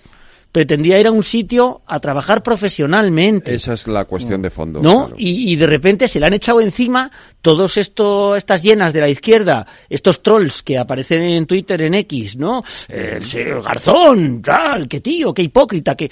Yo me pregunto, mm, cuando esto lo hace alguien de derechas, También le cae la del pulpo. cae, bueno, ¿eh? pero no aunque es más mismos. normal, ¿no? También Yo creo que es más normal, ¿no? Que, cae- alguien le- de derechas, que tiene menos ideales, ¿no? Como que es menos tal, No, lo que, que se vaya a una eléctrica Pero de consejero independiente perdona, eh, pero y más, ¿no? Por ejemplo, por decir un partido progresista como es el PNV, ¿no? Yo soy yo ni más y tal, ¿no? Y se va a Iberdrola, ¿no? O tal. Esto, esto es más normal. Esto, quiero decir que como la gente de derechas no tiene ideales, sino que únicamente vive en su vida por el dinero y por ganar más dinero y por pisotear los derechos del proletariado, si tú luego te vas a trabajar a una consultora que lo que pretende es representar a la patronal del juego, bueno, pues es más coherente, ¿no? Pero ¿por qué? Eh, pero- pero- eh, eh, estamos en la radio, hay que decir Sí, que, que esto es es ironía, irónico. es ironía. Sí, pero fíjate, aquí... Claro. Pues yo no sé por qué Alberto Garzón no puede estar ahí. Pero partiendo ¿verdad? de la base de que, todos- mentira que esté de, yo que todos, de que todos Garzón. tenemos que comer y que yo no le veo el problema que Alberto Garzón tenga un trabajo en la empresa Pobrecillo, privada. a mí me ha dado pena. El mayor, uy, el mayor pena. problema que tiene... un poco de penilla. Pero es que su mayor problema es Me daban ganas de es decirle, Alberto, afíliate al PP. Perdona, pero su mayor problema también pasa por la cultura woke. Y Sí, pasa sí, por sí, y pasa sí, por la cancelación. Razón, y pasa y pasa por decir es que no puedes hacer imagen, no puedes hacer razón. lo que tú estás todo el rato Claro, eh, diciendo que no se debe hacer. Entonces, respeta que el Vas a resto- comer de tu propia medicina, ¿no? Jarabe democrático. Respeta, respeta que el resto de la gente, pues también pasó con los scratches. Eh, Los scratches eran muy democráticos, se los hacías a alguien del PP. Si se los hacían a alguien eh, de Podemos, entonces era una amenaza y suponía un delito penal. Sí, algo Eh, antidemocrático, aquí, aquí de lo que tenemos que plantearnos es, oiga, ¿cuál es mi postura? Pero ¿cuál es mi postura ahora y va a seguir siendo en el futuro? Entonces, si queremos coherencia, pues tendremos que decir, oiga, yo no me puedo ir a trabajar a una consultora si yo estoy haciendo esto todos los días, o el resto de la gente cuando se vaya a trabajar a una consultora diré, pues mire, me voy a callar, me voy a ahorrar el tuit. Ya, ya. Bueno, y- y otra- y otra cosa antes, que es un además- poco resistir a la hemeroteca, que ¿no? son que Claro, además a ver, tiene un colchón claro, claro. el- eh, o sea en este caso él tiene des- después de haber dejado la política tiene un colchón de dos años Dos años efectivamente de- porque yo tengo muchas dudas que la oficina de, de, de intereses no que eh, que pudiera dar el visto bueno de, de esto Pero porque evidentemente Pero si tú no es- renuncias, no pero es si tú muy renuncias claro a, a tu, que la- a, a tu salario, puedes hacer lo que quieras. Sí, sí, sí, Claro. pero después de haber estado como mm, ministro y tratando ciertos temas y ahora irte a este lado, eh, y, y de qué manera, bueno, eh, no sé, no sé realmente si le hubieran dado el visto bueno, que todavía no estaba tan claro. Eh, pero de todas maneras tienes ese colchón, digamos, de estos dos años en los que está cobrando porque él había eh, aceptado ese eh, bueno ese sueldo digamos de para dos años que si no recuerdo mal creo que son 65.000 años al- eh, cin- eh, 65.000 Sí, al, por ciento al año. Del salario. Eh, y bueno y él en un principio eh, sí que dijo bueno pues me voy a dedicar a escribir un libro o a reescribir el libro a estudiar a decir el doctorado a tal. Oye eh, o a dar clases en una universidad. Oye pues eh, no sé igual en su caso y, y porque yo creo que no se esperaba otro tipo de reacción de su antiguo de sus antiguos eh, aliados eh, políticos no o sea no sé qué, qué esperaba que le aplaudieran no yo entonces eh, pues igual habría sido No una no opción de estar este tuyos, eh, dos López. años No, tranquilamente y ¿Quién después oye eso? ya veremos Churchill, no me no, hay nadie peor que los tuyos, los de tu propio partido. Los enemigos son los de tu propio partido, los demás son adversarios. Yo, me- empezando quizá por la, por la parte menos importante, pasa que a mí me toca más profesionalmente la regulación de los lobbies, no puedo estar más de acuerdo con lo que decía Edmundo hace, Mm. hace un rato. Pues sí, o sea, yo creo que al final en España es verdad que hay mucho eh, un- visión un poco fantasmagórica sobre qué son los lobbies, Mm. que realmente los lobistas profesionales eh, se dedican o nos dedicamos a, a- a hacer cosas con luz y taquígrafo. Claro. Realmente, el problema yo creo muchas Que veces son de la- buenas. Claro, el problema muchas de la falta de regulación es que, claro, como no hay una regulación clara y unos límites de actuación- de actuación claro, a- o bueno, pues cómo puede acceder un lobista a un diputado para plantearle pues las necesidades de un sector para una norma, para cambiar una norma, o cómo puede afectar, o cómo puede ayudar, porque final los lobbies no solo piden, Sí. sino también para apoyar a la economía. El problema es que como no hay una regulación, claro, hay mucha mm, película alrededor de grupos de presión, oscuro, ¿no? Y sobre todo, claro, eh, ¿dónde viene la duda? ¿Dónde puede generar dudas a la gente? Que sea algo parecido a un tráfico de influencias. Y eso, no es, hacerlo. Y eso que es te invitan a un viaje, que te invitan a comer. Claro. que. A mí no me han invitado nunca a comer, nunca me han invitado a un viaje, nunca me han dado dinero. Claro, Han es- venido al Congreso, los he recibido, me han contado su rollo, me ha parecido bien, malo, regular. Mm, hay gente que lo hace mejor que otros, hay gente que te viene ya con todo escritito. tal, Sí, y a nivel tal. europeo O sea, está, que- pre- está perfectamente regulado, hay todo con cuando se- transparencias, sabe cuando de una la ley de huella presupuestos es lo después normal. legislativa de quién ha podido eh, también pues dar eh, sus propios informes, Claro. eh, sus propias opiniones, que es totalmente lícito y debería ser así. Lo que pasa es que aquí, pues, Claro, eh, ¿cuál es- bueno, La falta de aquí regulación, lo nadie ha habido Bernardo. un- Falta de regulación. ¿Cuál es, ¿Y cuál es el problema? y llevamos en el 10 caso- años también esperando a ¿Y que se haga es- esa regulación y no se ha hecho. Lo decíais los tres, digo, ¿cuál es el problema que yo creo que también pues veo en el caso de Alberto Garzón?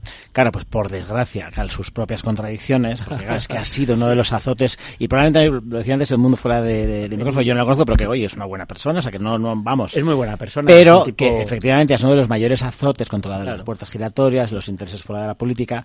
Y claro, el problema es que esa coherencia exigible, claro, decías eh, Carmen al principio de Pablo Iglesias. Yo creo que Pablo Iglesias el problema no es que sea coheren- coherente o no a la hora de comprarse un chalet ¿no? en su día, sino, claro, también, que eso sí que salió en la prensa, en qué condiciones has comprado ese chalet. Qué casualidad que justo Caja de Ingenieros, que es donde iban todas las subvenciones eh, del grupo parlamentario Podemos, es precisamente la que te ha hecho un precio estupendísimo, que al común de los mortales probablemente no se le haría mm, para esas condiciones tan benignas a la hora de tener una, hipoteca para, comprar el. Bueno, eso es otro asunto. ¿Qué pasa en el caso de, de Alberto Garzón? Claro, si se le regulasen los lobbies y si quizás estuviera más claramente regulado, pues no sé si el régimen de incompatibilidad temporal o cuánto tiempo tiene que pasar para que un político realmente pueda dedicarse a un ámbito relacionado muy directamente, que es el problema yo creo con acento, muy directamente con su ámbito profesional previo, Ya. probablemente si eso estuviera más claro, porque acento al final es, es evidente, o sea, ¿por qué acento tiene a perfiles tan diversos de diferentes grupos eh, o antiguos eh, políticos de derecha, de izquierda? Bueno, porque verás una forma de tener un abanico completo de, bueno, pues una agenda muy buena de contactos a donde puedes llamar, porque Claro. ha sido, que yo creo que el problema está ahí también, es como, bueno, ¿cuánto es el mínimo que un político que deja su cargo tiene que tener de, de, de- de ausencia del entorno político o relacionado con lo político Mm. para que no caigamos en la Mm. paradoja y, bueno, Pero Mm. porque tiene que haber un periodo de de cadencia, que es en el fondo lo que estás planteando. Hombre, porque al final la duda que puedes es, eh, claro, generar es, como, claro, tú consigues esto, si no están regulados los lobbies, en función de tu agenda personal de contactos que Pero no es que es su agenda personal de contactos, su experiencia y su propio know-how lo que estás comprando. Claro. Y, y lo que estás contratando. O sea, no, no nos llamemos a engaño. Aquí no estás diciendo yo voy a consultar o yo voy a contratar, como pasa con una, cuando coges una gran consultoría que dice yo voy a contratar y todos los que hemos trabajado es eh, 800 horas de junior, que luego serán 8000, pero 800 horas de junior no sé cuánto, 800 de senior a no sé cuánto más y no sé cuánto de socio. Tú aquí no estás comprando eso. Acento es una consultora que tiene un lobby no, de, que tiene 60 personas trabajando. No estás comprando las horas, no estás comprando la fuerza de trabajo, estás comprando los contactos, Claro, la capacidad de acceso. Entonces, si tú te planteas que vas a contratar Acento, sabes para qué la vas a contratar y Acento sabe para qué va a contratar a Alberto Garzón. Y ahí queda, en el fondo lo que estamos pretendiendo es, quiero regular lo que debería ser ética. Claro, claro, pero que voy es la y, misma y lo que es, y lo que es ética es muy difícil de regular. Pero fíjate, yo en, en esto, que también lo pensaba hoy, es eh, por el hecho de dedicarte a la política, eh, cercenas tu promoción profesional. Porque No claro, entonces no, ser así, ¿no? porque entonces nadie se va a dedicar a la política nunca. Quiero decir que mm, todos nos eh, quejamos constantemente de la baja calidad de los políticos, de que no tienen dónde ir en la sociedad civil, que no tienen profesión, que son políticos profesionales, la desafección con los políticos, todo el mundo al que le preguntas por un político te dirá, bueno, no sinvergüenzas, ¿no? Y mm, este, tú lo has dicho muchas veces, María José, en esta, en esta tertulia, ¿no? La, la, la desafección. Vale. Si no tienes promoción profesional, eh, si tú no puedes aprovechar el trabajo que has hecho siendo político luego en un desarrollo, entonces, mm, ¿a dónde vas? Yo lo- me pongo como ejemplo, ¿no? Pero es que- Siempre pongo como ejemplo mm, el caso que no es el del político, sino el del profesional. Abogado del Estado, jefe de penal. Yo he perseguido a todos los delincuentes fiscales de este país, he dirigido acciones contra ellos, muchos, mm, eh, me va a decir gracias a mí, bueno, en fin, por, la acción que yo he ejercitado han pasado años en la cárcel, eh, y de repente me hace una oferta un despacho de abogados, ¿no? Un despacho de abogados que me mm, cuadruplica el sueldo. ¿Para qué? Pues para defender delincuentes fiscales. ¿No? que es lo que yo sé hacer, ¿no? O sea, para pasarme al otro lado literalmente, para cambiar de trinchera. No me va a contratar para llevar divorcios, que no tengo ni idea de este tema, o para llevar testamentos, que no sé nada de esto. Eh, Porque lo que yo sé es hacer esto, lo que sabía hacer cuando estaba en este trabajo era hacer esto, y lógicamente si alguien me pone la pasta encima de la mesa y me dice vente conmigo, será para lo que yo mejor sé para. Para que te pases al lado oscuro. Claro, claro. Y, yo, y, yo, he dicho que no siempre, ¿eh? Pero, pero, para que, no pasa nada por decir que sí. No, pero, para que te pases al lado oscuro. Hay dos cuestiones que pongo encima de la mesa. Una, la propia legislación dice que cuando dejas el ministerio no puedes incorporarte mm. a nada que tenga que ver con lo que tú sí, has Y luego Carmen Adís ha hablado de la Oficina de Conflicto de Atribuciones, que a mí en fin, yo, me hace cierta gracia, ¿no? Porque aplica distintos raseros dependiendo de cuando eres ministro o cuando eres... Perdona, pero en media, en media mañana... Déjame, déjame, terminar un momento, María. Entonces, esta es una cuestión, ¿vale? Que, pongo sobre la mesa, que creo que es necesario eh, analizarla, porque yo no sé si había puedo, podía o no haber un conflicto de intereses en el caso de Alberto Garzón con esto. Y segunda, señor Pablo Iglesias, que tú trabajas a sueldo de que esto es lo más gracioso. O sea, que esto es lo más gracioso de la noticia. No que Pablo Iglesias salga plomo, dando lecciones plomo, de moral. Plomo, plomo, plata, plata, plata, ca maldito capullo. No me digas, no me digas, no me digas. No me jodas, con perdón. Plata o plomo, y a mí siempre me ha tocado el plomo, nunca la plata. Plata, tío, que vives de gorra. Que vives de gorra, cacho mamón.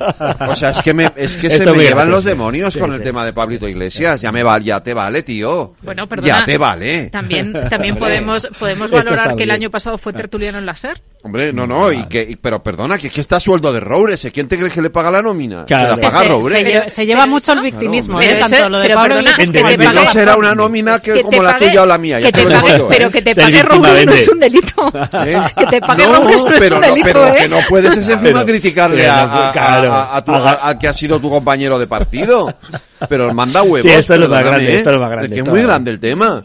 Como el tipo este saliendo a decir, a negarle el pan y la sal a Alberto Garzón, pero ¿por qué? Pero, bueno, pero vamos a ver, si no, no, pero si nos el ponemos, de la moral si nos, de la si izquierda, nos ponemos Pablo puristas, Iglesias. es verdad que Pablo Iglesias, que nos puede parecer o no intrusismo y nos puede gustar o no, pero no hace...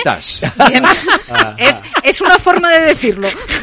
Coño, es un imbécil, con pero, todos. Pero como otra forma de decirlo, decirlo sin llegar a eso. No, yo es que paso por ahí, lo sí, Pues como otra forma de decirlo sin llegar a eso, eh, también es él no está ejerciendo una actividad relacionada con la política. Está ejerciendo una actividad relacionada con ah, los medios de comunicación. Bueno, vamos, no, no, no, ¿eh? no, no, no, no siento, perdona, haciendo Federico, política no me lo compares conmigo, Federico, no me da la gana, Federico, no, no, no te Federico, paso por ahí. No. Perdona, Federico, perdóname y trabajamos y trabajamos en lo mismo. Discúlpame, pero nos regimos por el mismo convenio. Ya, o sea, si, nos ponemos así, nos regimos, por el mismo, por el mismo convenio. O haciendo política desde otro lugar. A ver, ¿quién manda Podemos? Por Dios, en la trinchera de Podemos, ¿quién manda? Que, es una no estamos, que, que, estoy, de acuerdo, pero desde el punto de vista administrativo, eh, no trabaja en el mismo campo. Lo que pasa es que yo, sinceramente, lo que no puedo entender es en media mañana cuántas incompatibilidades te da tiempo a ver. porque se incorporó ayer a las 9 y a las 12 dimitió, en media mañana no, les ha dado tiempo ni a darte que, el correo electrónico, perdón que, no, ha, no se ha tomado ni el café del despacho de por la mañana. Pero, pero el problema no es ese. El problema es que ha dimitido porque le han puesto a parir los suyos. Y dices, pero ¿de sí, va? De y entonces ha generado... Vaya panda de, vaya panda de, canallas todos ellos. Y a mí me hace gracia que haya generado pues cierta comprensión y simpatía entre personas a las que no nos ha caído nunca bien, ¿no? Que no hemos... Mm, con él tenido una idea en común, que le, yo, bueno, yo en la anterior legislatura me metió con él mucho, ¿no? Mm, pero efectivamente, al final te da, te da una, un sentimiento como de cariño, de pobrecillo. Los, suyos le han fastidiado una magnífica oferta de trabajo. Y también lo que decía claro. Carmen, ¿eh? También el hecho de ponerle contra el espejo, contra la hemeroteca y decir, pero tío, que tú, eh, si, a ver, si él estuviera ahora en la posición de Pablo Iglesias y Pablo Iglesias estuviera en la posición de Alberto Garzón, ¿Tú crees que Alberto hubiera dicho algo? Él, él sería el primero que estaría, que, estaría que estaría diciendo de todo contra Pablo Iglesias porque, porque le ha dado un puesto acento, claro. Claro, también es que esta es una situación muy de conveniencia, muy de oportunidad. Crees? Ah, sí, seguramente, seguramente, A lo mejor no en unos términos tan agresivos. Igual pero... no tan pero, pero, por, pero por el simple hecho de que no es su forma de expresarse, pero que desde luego lo hubiera criticado y hubiera criticado que cualquier persona de su formación. Sí hubiera tomado esa decisión, porque también te recuerdo, por ejemplo, que en las filas de acento está Elena Valenciano Sí. y Elena Valenciano fue objeto de todo tipo de críticas. Todo tipo de críticas fue- cayeron sobre ella, vamos. Ah, sí, por- me refiero por hablar de un perfil Sí, sí, sí, sí, sí, sí, sí, Eh, sí. Entonces, también tienes que considerar que la izquierda en general tiende a ser, pues eso, mucho más dura con los suyos y Alberto Garzón lo hubiera sido dentro de su forma de expresarse y de sus propios parámetros, que no hubiera llegado nunca al nivel al que llega Pablo Iglesias, porque Pablo. Iglesias es Pablo Iglesias, o sea, y las cosas que dice y lo No, que... son formas, Lo que pasa es que yo ponga- creo que, yo creo que el formas. plus, antes me preguntabas, eh, eh, María José, si era por, obviamente si contaban con él o quería contra- contratar, era por su agenda de contactos o, por- o su baje. Sí, no, no. te creas que, te- que debe Que- tener una claro, agenda de contactos que te mueres. Claro, pero, Sí, pero el problema, yo un poco a lo que iba es... Podemos sí. Esto Sí, lo relaciono, lo decía, Sí, creo que era antes el mundo, decía, no, pues el político está en red eléctrica o red, no, bueno, pues, o sea, yo creo que, que al final sí que es necesario, creo, ¿eh? que es bueno para, para separar lo político de lo profesional, no porque tengas un castigo por haberte dedicado a la política, sino para que no haya ninguna duda de, ¿no? Como esto que la mujer del César no solo tiene que serlo, sino parecerlo, de, pues sí que puede ser bueno, ¿no? Y volvemos un poco a, a lo relacionado con la regulación de los lobbies, pero no solo con los lobbies, sino, bueno, una vez que el político deja, oye, con todo el derecho del mundo al mundo político y quiere volver al profesional, eh, bueno, pues que quede claro, pues dura- durante qué tiempo concreto, bueno, porque claro, si tú al final, por razón de tu cargo, has beneficiado a un determinado sector, no, no, digo que sea el caso, pero puede darse, y justo casualmente esa consultora que te quiere contratar va relacionada con ese sector, claro, ahí la independencia mm, o los beneficios de haber participado en política para tener un puesto de trabajo, bueno, pues, Pero es que eso es inevitable, es lo que estaba diciendo. Sí, pero sí, es lo que sí. estaba diciendo Edmundo. No, no, no, porque lo que decía Edmundo era, y es que yo creo que es diferente, Edmundo es un, un eh, No, profesional no, me del refiero como abogado, como Sí, abogado. sí, a eso, a eso Claro. voy. Sí, pero es diferente porque Sí. ahí tiene un gran bagaje, un conocimiento Como del derecho eres fiscal. funcionario, eres un técnico. claro, Es Claro. decir, oye, yo he trabajado como abogado del Estado eh, defendiendo a- al Estado y, y actuando contra, y ahora un despacho demostrado que privado. tengo pericia. Yo tengo un conocimiento del derecho fiscal Claro. Que no tiene la, la media de, de los abogados en España. Y un despacho me quiere ¿Vale? contratar. Pero entonces, si es así, Pero tenemos... eres un técnico, ahí no te estás valiendo de tu experiencia, Claro. pero tú eres Perdona, un técnico. sí, pero perdona. Tú estás vendiendo para tu empezar, propia valía, Pero para digamos. empezar, tú, tú sí que tú te llevas contigo tu know-how, quieras o no, y luego si no, eso, perdona, tiene un precio. Y Sí, entonces no, pero ese, precio, que- ese precio lo tienes que pagar. Entonces, si yo me voy de una empresa y durante X años yo no puedo trabajar en determinados sectores, y te pongo un ejemplo clarísimo, que son, por ejemplo, todas las prejubilaciones de banca. Todos los Sí, prejubilados de banca Sí, sí. eh, hablo en primera persona de lo que te estoy diciendo, pueden trabajar pero no pueden trabajar en una serie de sectores. Entonces, por, por ponerte un ejemplo, tú te prejubilas mañana de- del Santander y te puedes ir a trabajar a Mercadona. Pero no te puedes ir a trabajar ni al Bilbao, ni a Unicaja, ni a una empresa de seguros, ni a una correduría, ni a una gestoría, porque Mm. se supone que tienes una serie de conocimientos y una serie de, si quieres, de accesos que, ya te los han, esa información a ti ya te la han pagado y te la ha pagado tu empresa a cambio de que estés unos años. Entonces, si eso lo aceptamos y lo asumimos en la empresa privada, tendremos que dar una solución, pero una solución clara a esto. Y luego, tampoco criticarla, porque luego también hemos criticado, y os recuerdo hace un mes con el tema de la supuesta embajada en Chile, lo que pasó con Irene, o sea, con Irene Montero. Y con Irene Montero que era, claro, es que no quiere perder la paguita. ¿En qué quedamos?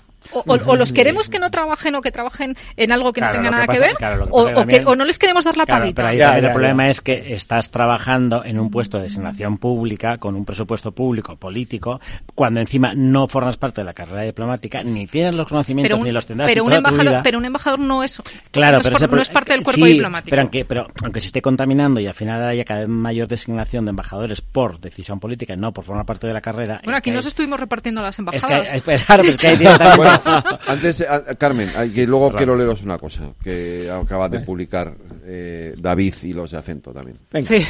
No, lo que estaba diciendo Bernardo, que tiene toda razón, que si no lo regulas bien, es verdad que puedes, eh, o sea, que si no dejas ese, ese, digamos, espacio de, por ejemplo, estos dos años que se han establecido, eh, pues puedes correr el riesgo de que suceda lo que él estaba comentando, ¿no? Que, que es eh, que tú puedas estar tentado a beneficiar a una determinada industria o a un sector para que después, en cuanto termines tu etapa política, te fichen, ¿no? Porque has trabajado para ellos desde este lado. Y eso sí que es muy peligroso, ¿no?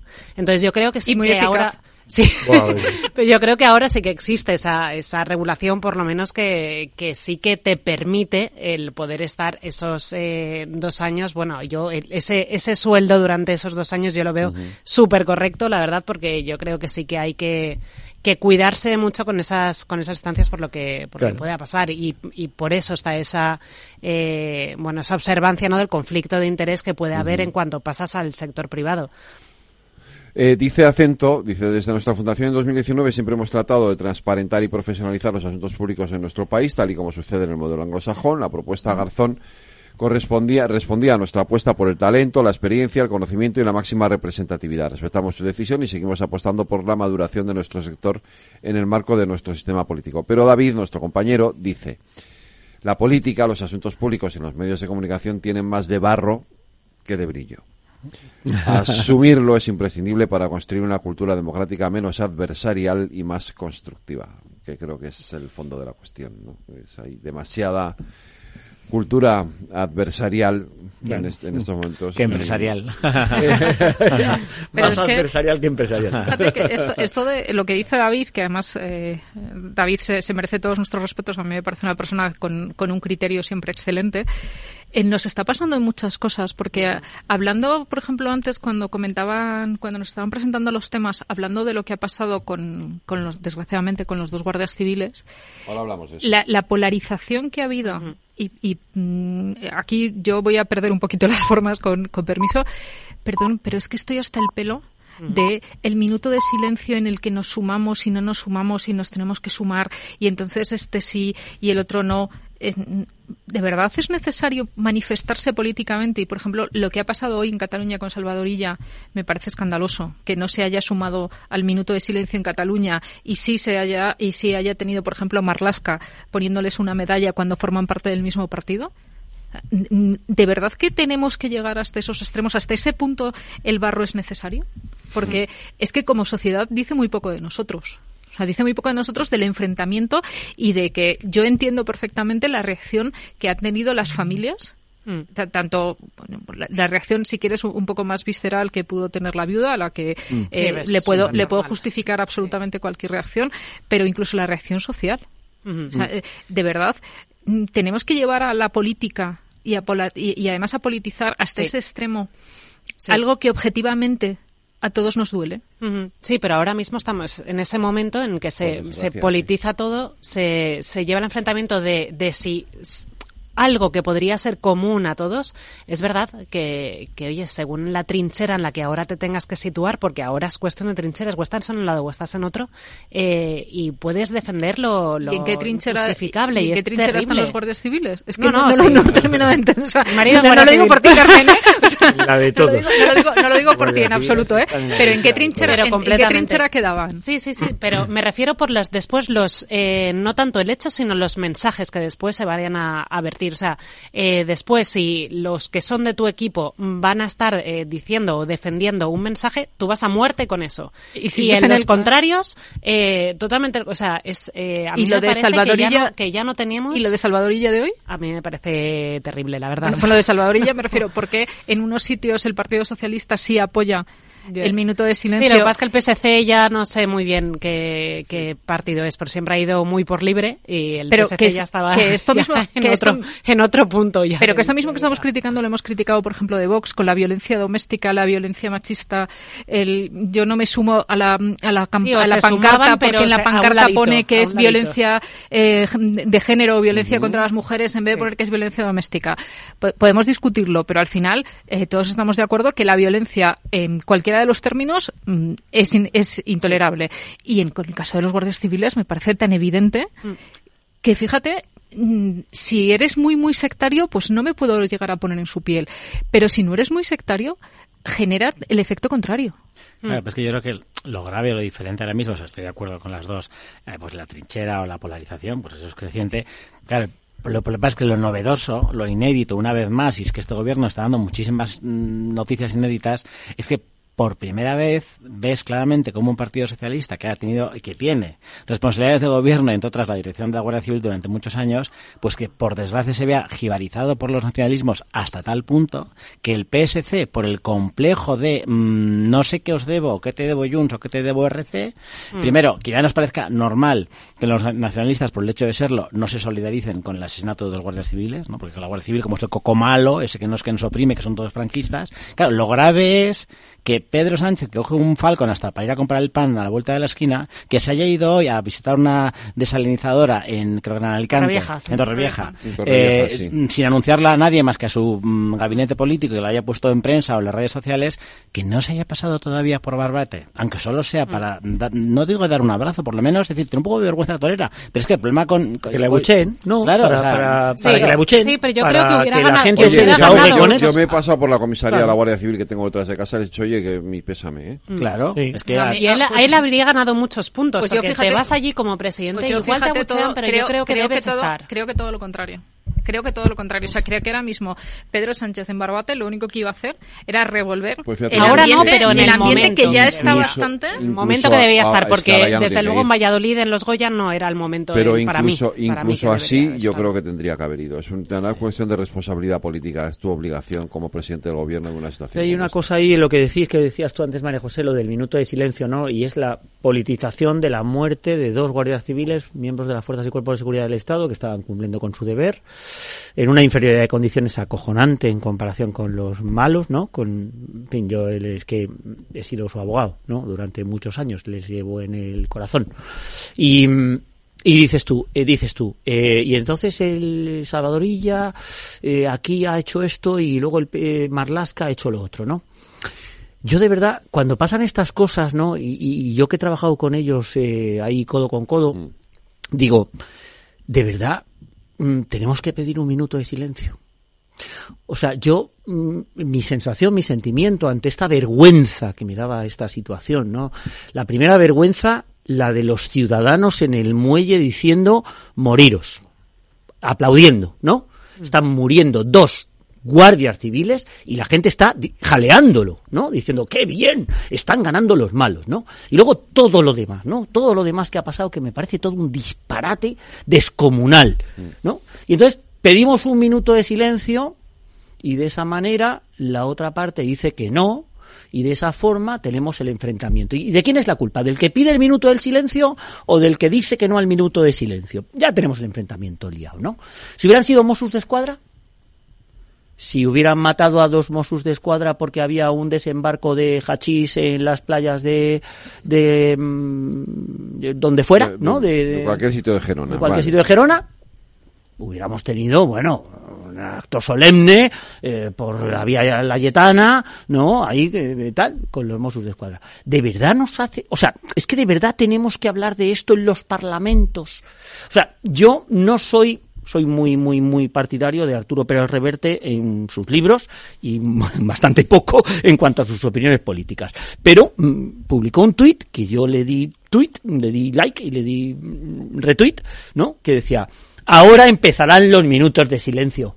Ahora empezarán las condolencias. Ahora empezarán, ay, qué penita nos dan los dos guardias civiles. Pero ¿qué ha pasado con los medios? ¿Qué ha pasado estos años con los medios? Que esto es para lo que están los parlamentos. Caray. Coño, voy a decir. ¿eh? No para los minutos de silencio. No para esto.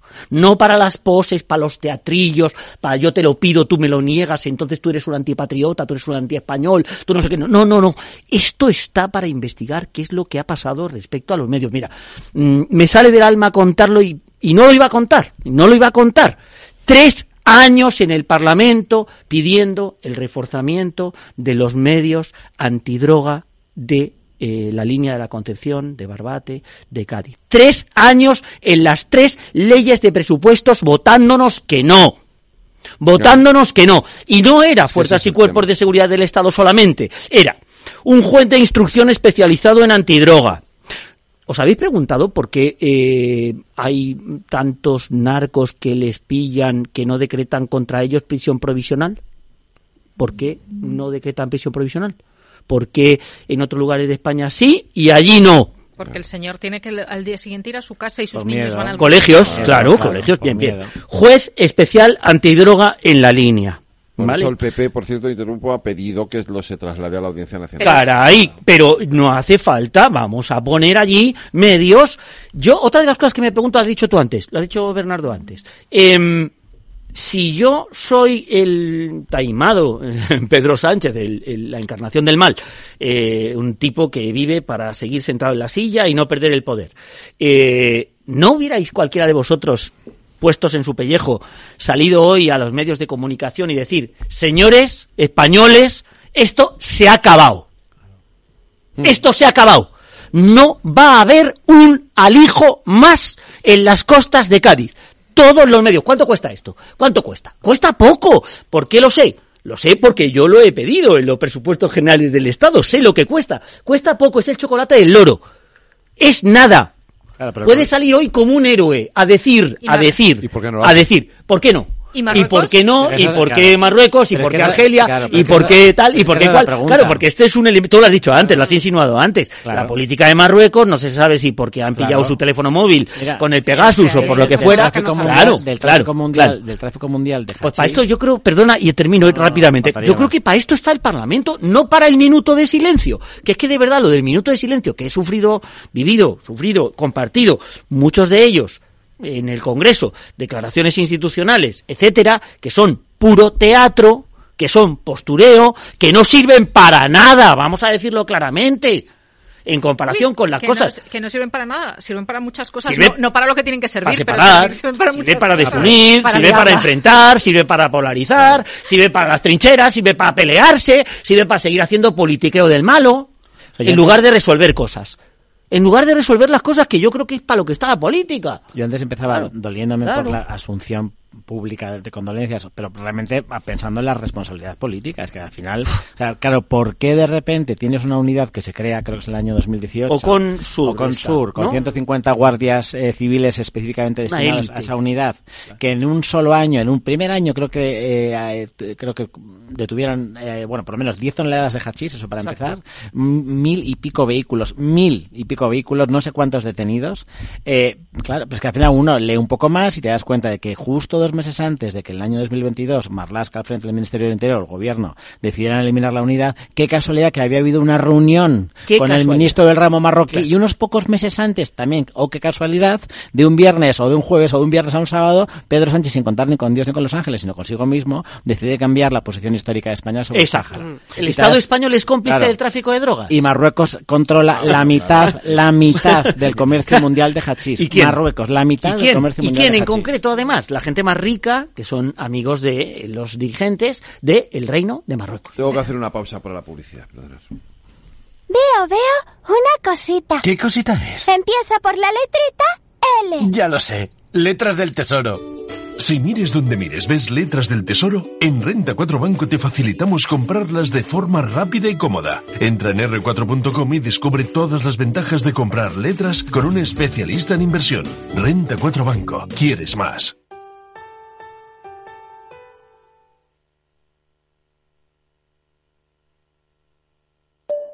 Mario, que eso de que no te da tiempo a pillar el tren. No te preocupes, que lo he mirado y hay un tren cada hora. Así que nada, salsero, duchita fría, cafetito para la resaca y ya te estás viniendo que está tu ahijao y toda su clase esperándote. Niños, saluda al Tito. En Renfe tenemos la mayor frecuencia de trenes de este país. Nadie te da más. No todos los trenes son como Renfe. Renfe, tu tren. ¿Qué es ir más allá? Con Arval podrás llegar donde te propongas de la forma más sostenible y darle a tu empresa todas las soluciones de movilidad que necesite, asesorando con las mejores opciones de movilidad para las distintas necesidades de tu flota, con vehículos electrificados, bicicletas, coche compartido. Arval, la transición energética arranca aquí. Más información en arval.es. La tertulia de El Balance con Federico Quevedo.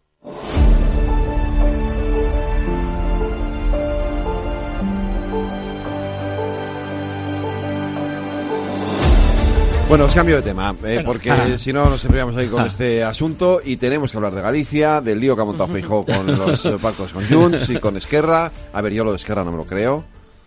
O sea, ¿No te eh, crees que Carlos Floriano la llamara? Sí, yo hablé con, yo hablo con. Carlos Floriano. Entonces, No la llamó. Carlos ¿Coincidieron tomando un café? Carlos Floriano se encontró, no fue con ella además. Fue, no me acuerdo con quién fue. Eh, de, de- de- en plan de coña le dijo, oye, pues a eso, a ver si nos vemos y nos apoyáis en la investidura de, de Feijóo. o sea, Y- como si te lo dicen a ti. Claro, exactamente. O sea, es decir, Pasillo de risas. eh, eh, y, y- y ya, eso, eso fue todo el asunto. Bueno, pues nada, está. Carmen, a ver si me apoyas en la investidura. Y Marta, y. Marta, y. Marta Rovira lo, ha lo ha convertido en una negociación, hombre. Yo creo que, yo, que en política, yo lo dije ayer, no vale todo, ¿no? Quiero decir, se puede mentir hasta un punto, pero no puede ser ya, o sea, que eh, esto es excesivo, ¿no? Una, una cosa de pasillo de Floriano que no ten- tenía el mandato de nadie, que además lo hizo de puro coño, Carlos, Carlos es amigo mío, o sea, es que lo hizo de pura coña, es decir, no tenía ni, ella sabía, obviamente, que, que no... ¿Y lo de que- Junts? que- ahora, lo de Junts sí, sí, lo de. Junts, a ver, no es solo lo de Junts, es el escenario. Primero es el por qué el PP se pega en esto. eh, ya lo comentamos también el lunes, porque estos tiros en el pie que se pega el Partido Popular. ¿Por qué se le da tan recta- mal la última semana de las campaña? últimas semanas de campaña, ¿vale? ¿Por qué no quiere ganar? Eh, ¿Por qué? ¿A, qué- a cuento de qué ven? A ver, que yo, fijaros que, que yo puedo entender lo que lo que dice Feijó, ¿eh? Eh, Primero, era, una- era un encuentro con 16 periodistas de distintos medios de comunicación a favor y en contra. O sea, esto no nos lo hemos inventado los periodistas. No, no, los off, que yo he hecho alguno también. Claro, entonces eh, todos hemos coincidido, todos han Claro. coincidido, yo no voy, yo no estaba, todos han coincidido con dar exactamente la misma versión y además tenían el compromiso de poderlo publicar a partir de una determinada hora. Y hay tres elementos en la, en la exposición de Fijó que son, que son eh, importantes. Uno, no, eh, no habla de amnistía, habla de indulto, condicionado a, primero a que obviamente, porque para que haya un indulto tiene que haber primero una condena, por lo tanto primero se someta a juicio y segundo pida perdón y, renuncia a la unilateral- unilateralidad, mira que difícil la palabra. Dos, eh, el incorporar el, el tema de la convivencia o de la o del de bajar el suflé del, de esto de Cataluña eh, y se me ha olvidado el tercero se me ha ido. Y 24 horas estudiando la amnistía que al final la rechazamos porque es inconstitucional. Bueno, pero yo creo que lo de las 24 horas tiene que ver porque no fue el, o sea, que esa negociación la llevó, fue Dani Sirera el que habló con Junts, Yo lo lo dije traslada, aquí lo traslada. hace meses y en- esto, y ¿eh? Diciendo de que qué han lo- hablado, Y entre porque- que lo traslada y tal, al día siguiente dice, no, no, de amnistía nada, lo otro podemos, eh, podemos hablar, pero de la amnistía no, ¿no? Eh, o sea, yo lo entiendo en esos términos, Sí, no, sí, no, no, yo, yo creo que lo de la amnistía nunca se les ha pasado por la cabeza en el Partido Popular, era una barbaridad. Pero en cualquier caso, eh, ¿por qué? Pues yo ¿Te metes en este lío al final de una campaña electoral? Pues yo creo, no lo sé. O sea, primero, empezando por la, por la parte menos importante. Yo creo que al final, y lo comentamos en su día cuando salió ya la noticia del mes de agosto, hay una parte de bisoñez, que no lo entiendo en el PP, lo hemos hablado de esta, mm, Muchas después, veces aquí, sí, sí, de bisoñez, de gestionar más la comunicación, Sí. de gestionar más los tiempos, de gestionar más mal el mensaje, que no lo puedo entender. O sea, un partido con la experiencia que tiene el PP, creo que eso tendría que cuidarlo más, o sea, claramente. Eh, ¿Por qué creo que ahora no lo sé, a lo mejor pensando muy, muy, muy bien o, o hilando finísimo, yo me empiezo a pensar que ha sido un, un intento de una autodeflagración controlada, porque claro, si nos plantamos el viernes, víspera de la jornada de reflexión en Galicia, con que Puigdemont se sale con una de las suyas, que es decir, yo me senté con el PP y negociamos a que me podían conceder la amnistía y los indultos. Aunque fuera mentira, y aunque fuera el relato que ha contado Sí. Fijó y que esas 24 horas se las dieron pues para, no sé, no sé muy a asimilar lo que les habían dicho desde Junts y decirles que no. Claro, eso, si tú te adelantas una semana en mitad de la campaña, aunque te salga mm, bien o mal, o te pongan la picota en todos los medios, o por supuesto le des munición a- al adversario político, pero si tú lo haces, en el fondo quizás estás eh, limitando un poco los daños de que te venga el independentismo, porque Puigdemont, ¿qué Es más la única quiere? explicación razonable. Puigdemont, no, oiga, pues estoy equivocado, pero claro, Puigdemont, no, no, ¿qué pero más quiere? ¿Qué más es quiere? esa, es, ¿Y por qué o lo creemos- cuento yo me lo cuentan. ¿Por qué, por qué creemos más a Puigdemont que al Partido Popular? Ahí voy yo también, justo Esa ahí voy yo la, también. la pregunta que me hacía, porque en el momento en que Puigdemont Claro, pueda salir claro. diciendo esto, eh, ¿cómo de rápido puedes decir, eh, bueno, y Es vamos mentira. a darle credibilidad a este señor que es un El, delincuente? el problema, el problema es que sí se lo damos. El problema es que se lo damos porque nos res- resulta más entretenido y más, más interesante. Para empezar, eh, yo no veo cuál es el problema en que durante 24, 48 horas o 72 negociasen. O sea, yo quiero una política que negocia. Es que lo y normal quiero, era y quiero, un- quiero que el Partido. Popular se siente y que diga, mire, lo que usted me está pidiendo, porque es de muy mal negociador y los que hemos tenido que aprender a negociar eh, te lo dicen, es muy malo empezar diciéndole a alguien, eh, no. De entrada le tienes que decir, mm, gracias, comprendo lo que me estás diciendo, mm, vamos a darle una vuelta. Y la vuelta es, mira, no podemos llegar aquí, le puedes hacer una contraoferta. Entonces, para empezar, ole por negociar. Yo prefiero que un partido, aunque no sea el partido al que yo pueda votar, negocie. Y luego, si a mí me lo dice un partido que tiene responsabilidades de gobierno en 12 comunidades autónomas, que gestiona una parte importantísima del día a día de todos nosotros, eh, que ha demostrado capacidad para eh, defendernos en el Parlamento Europeo, que es un partido de gobierno, porque le voy a creer antes a un señor que lleva seis años escapado de la justicia y que lo que está negociando es su propia cabeza. Y, sobre hay- todo, ¿cómo afecta esto? La siguiente cuestión, que es que coincido plenamente con lo que acaba de decir María José, porque es que yo he pensado exactamente lo mismo. ¿Por qué? ¿Por qué este control de daños? Que, que lo que decía Bernardo, que es la única explicación posible, porque no hay otra. Pero yo creo que es una explicación posible, seguramente es la correcta, además, pero es eh, negligente en quien lo ha hecho, porque no tienes que controlar los daños. Deja que hable como estábamos diciendo. ¿Por qué? Porque tú sales y dices, todo esto es mentira. Segundo aspecto, todo este eh, aparataje, amnistía, negociado conmigo, los indultos, me pusieron condiciones, no sé qué, tal, y toda esta trampa en la que ha caído el Partido Popular, que ha sido eh, tirarse un tiro en el pie, pero luego mm, no se ha curado el tiro, porque el PSOE ha arremetido a lo bestia contra él y ellos siguen excusándose, lo cual es entrar en el relato a la defensiva declarándote culpable se están declarando culpable cada vez. He visto esta mañana declaraciones de Isabel Díaz Ayuso. Todo esto es mentira. Bueno, pues ya estás excusándote, ya estás diciéndole a la gente que es verdad. Claro, Claro. Es, que, es que es ridículo. Es que entrar en esta trampa comunicativa es de primero de política. Lo primero que me enseñaron a mí cuando, cuando entré en política fue esto. Vosotros lo sabéis mejor que nadie que sois profesionales de este, de este sector, ¿no? Finalmente, ¿en qué afecta a la campaña gallega? Yo, Nos ha yo. Claro, no, no, no, no, no, no, no. La hipótesis de el viernes que decía Bernardo, muy bien dicho. El viernes eh, vamos a votar el domingo, los gallegos van a votar el domingo y entonces el Partido Popular toma la decisión de adelantarle el debate para de esa forma que se pierda un poco el eco, para que cuando los gallegos vayan el domingo a votar esto ya se haya olvidado. Mm, Ingenuos. Tontorrones, pero si esto va a seguir toda la semana porque el PSOE va a estar traca, traca, traca, traca con su máquina es- goebbelsiana de relatos. El si es que no vas a hacer que se calle. Entonces, vamos a pensar que esto hubiera sido el viernes, ¿no? El viernes salta la noticia, sale desde Waterloo el elemento este y dice, fíjense lo que pasó, pam, pam, pam. Vale, lo que está diciendo María José. Sale Alberto Núñez sale Rueda, sale cualquiera de los eh, Tellado, etcétera, y dice, esto es mentira, señores. Esto es una bazofia. ¿A quién van a creer?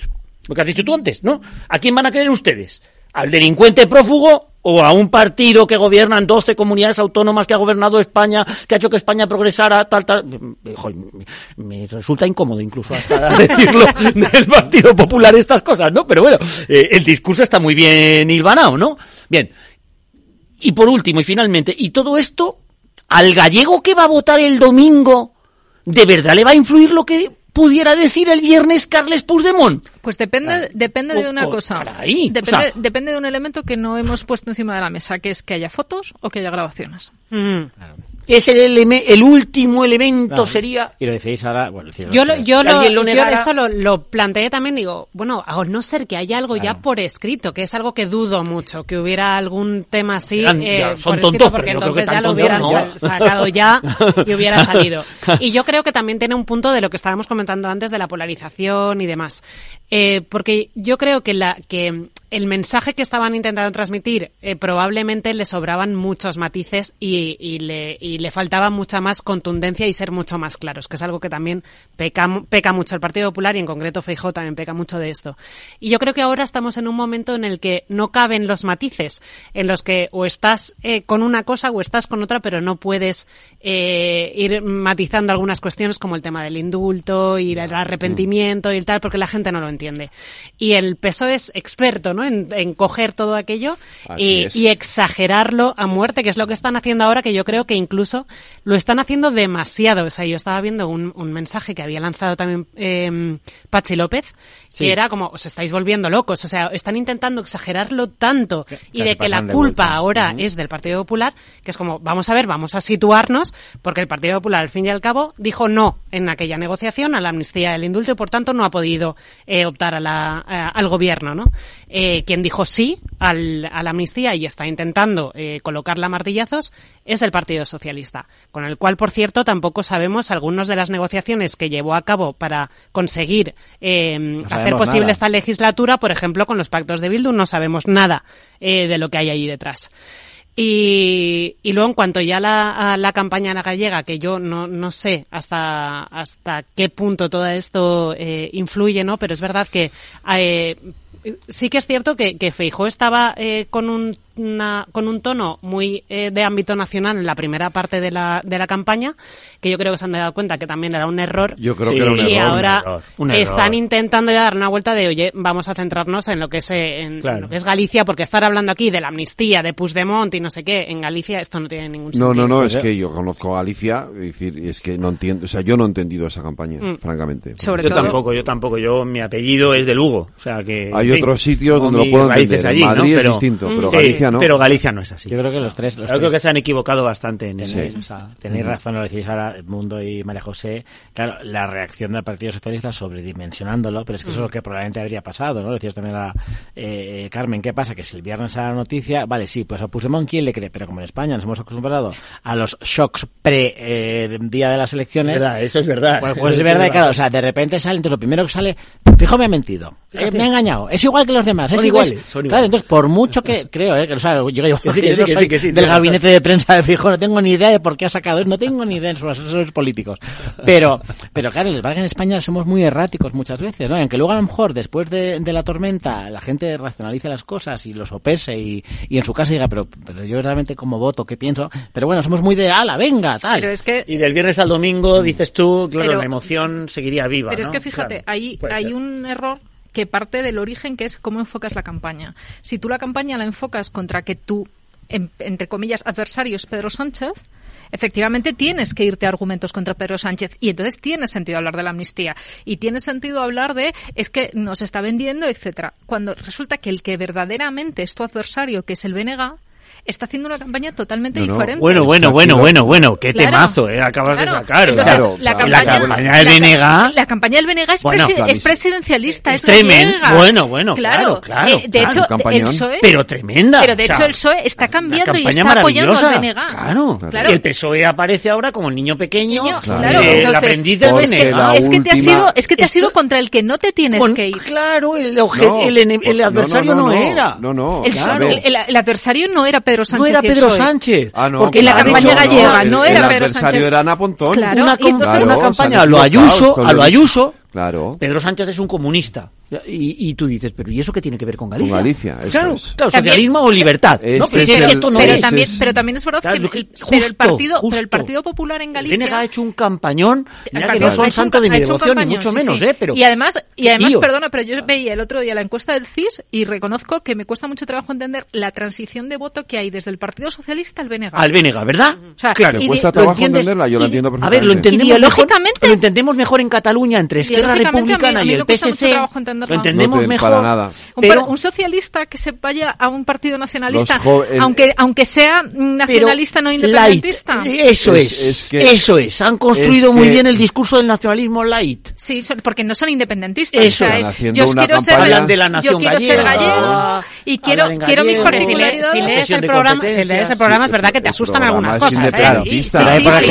Por eso, Pero por ahí, ejemplo, que Pero que otra, pero otra cosa que es el la- programa. En la, Por eso digo que la Pero transición, por Pero- eso Pero la, la, pero la campaña, pero la campaña es verdad que están poniendo el foco en ella y no en las Claro, siglas. Y pero ella- es que, sí, sí. pero y es ella que lo Ana, está haciendo, vamos, ella lo está Ana haciendo para Pontón- quitarse el sombrero. es que ella es presidencialista absolutamente. Ana Pontón tiene, Tiene un aura. el favor Aura. incluso del Claro. 40% de los votantes del PP Sí. que la ven bien, Sí.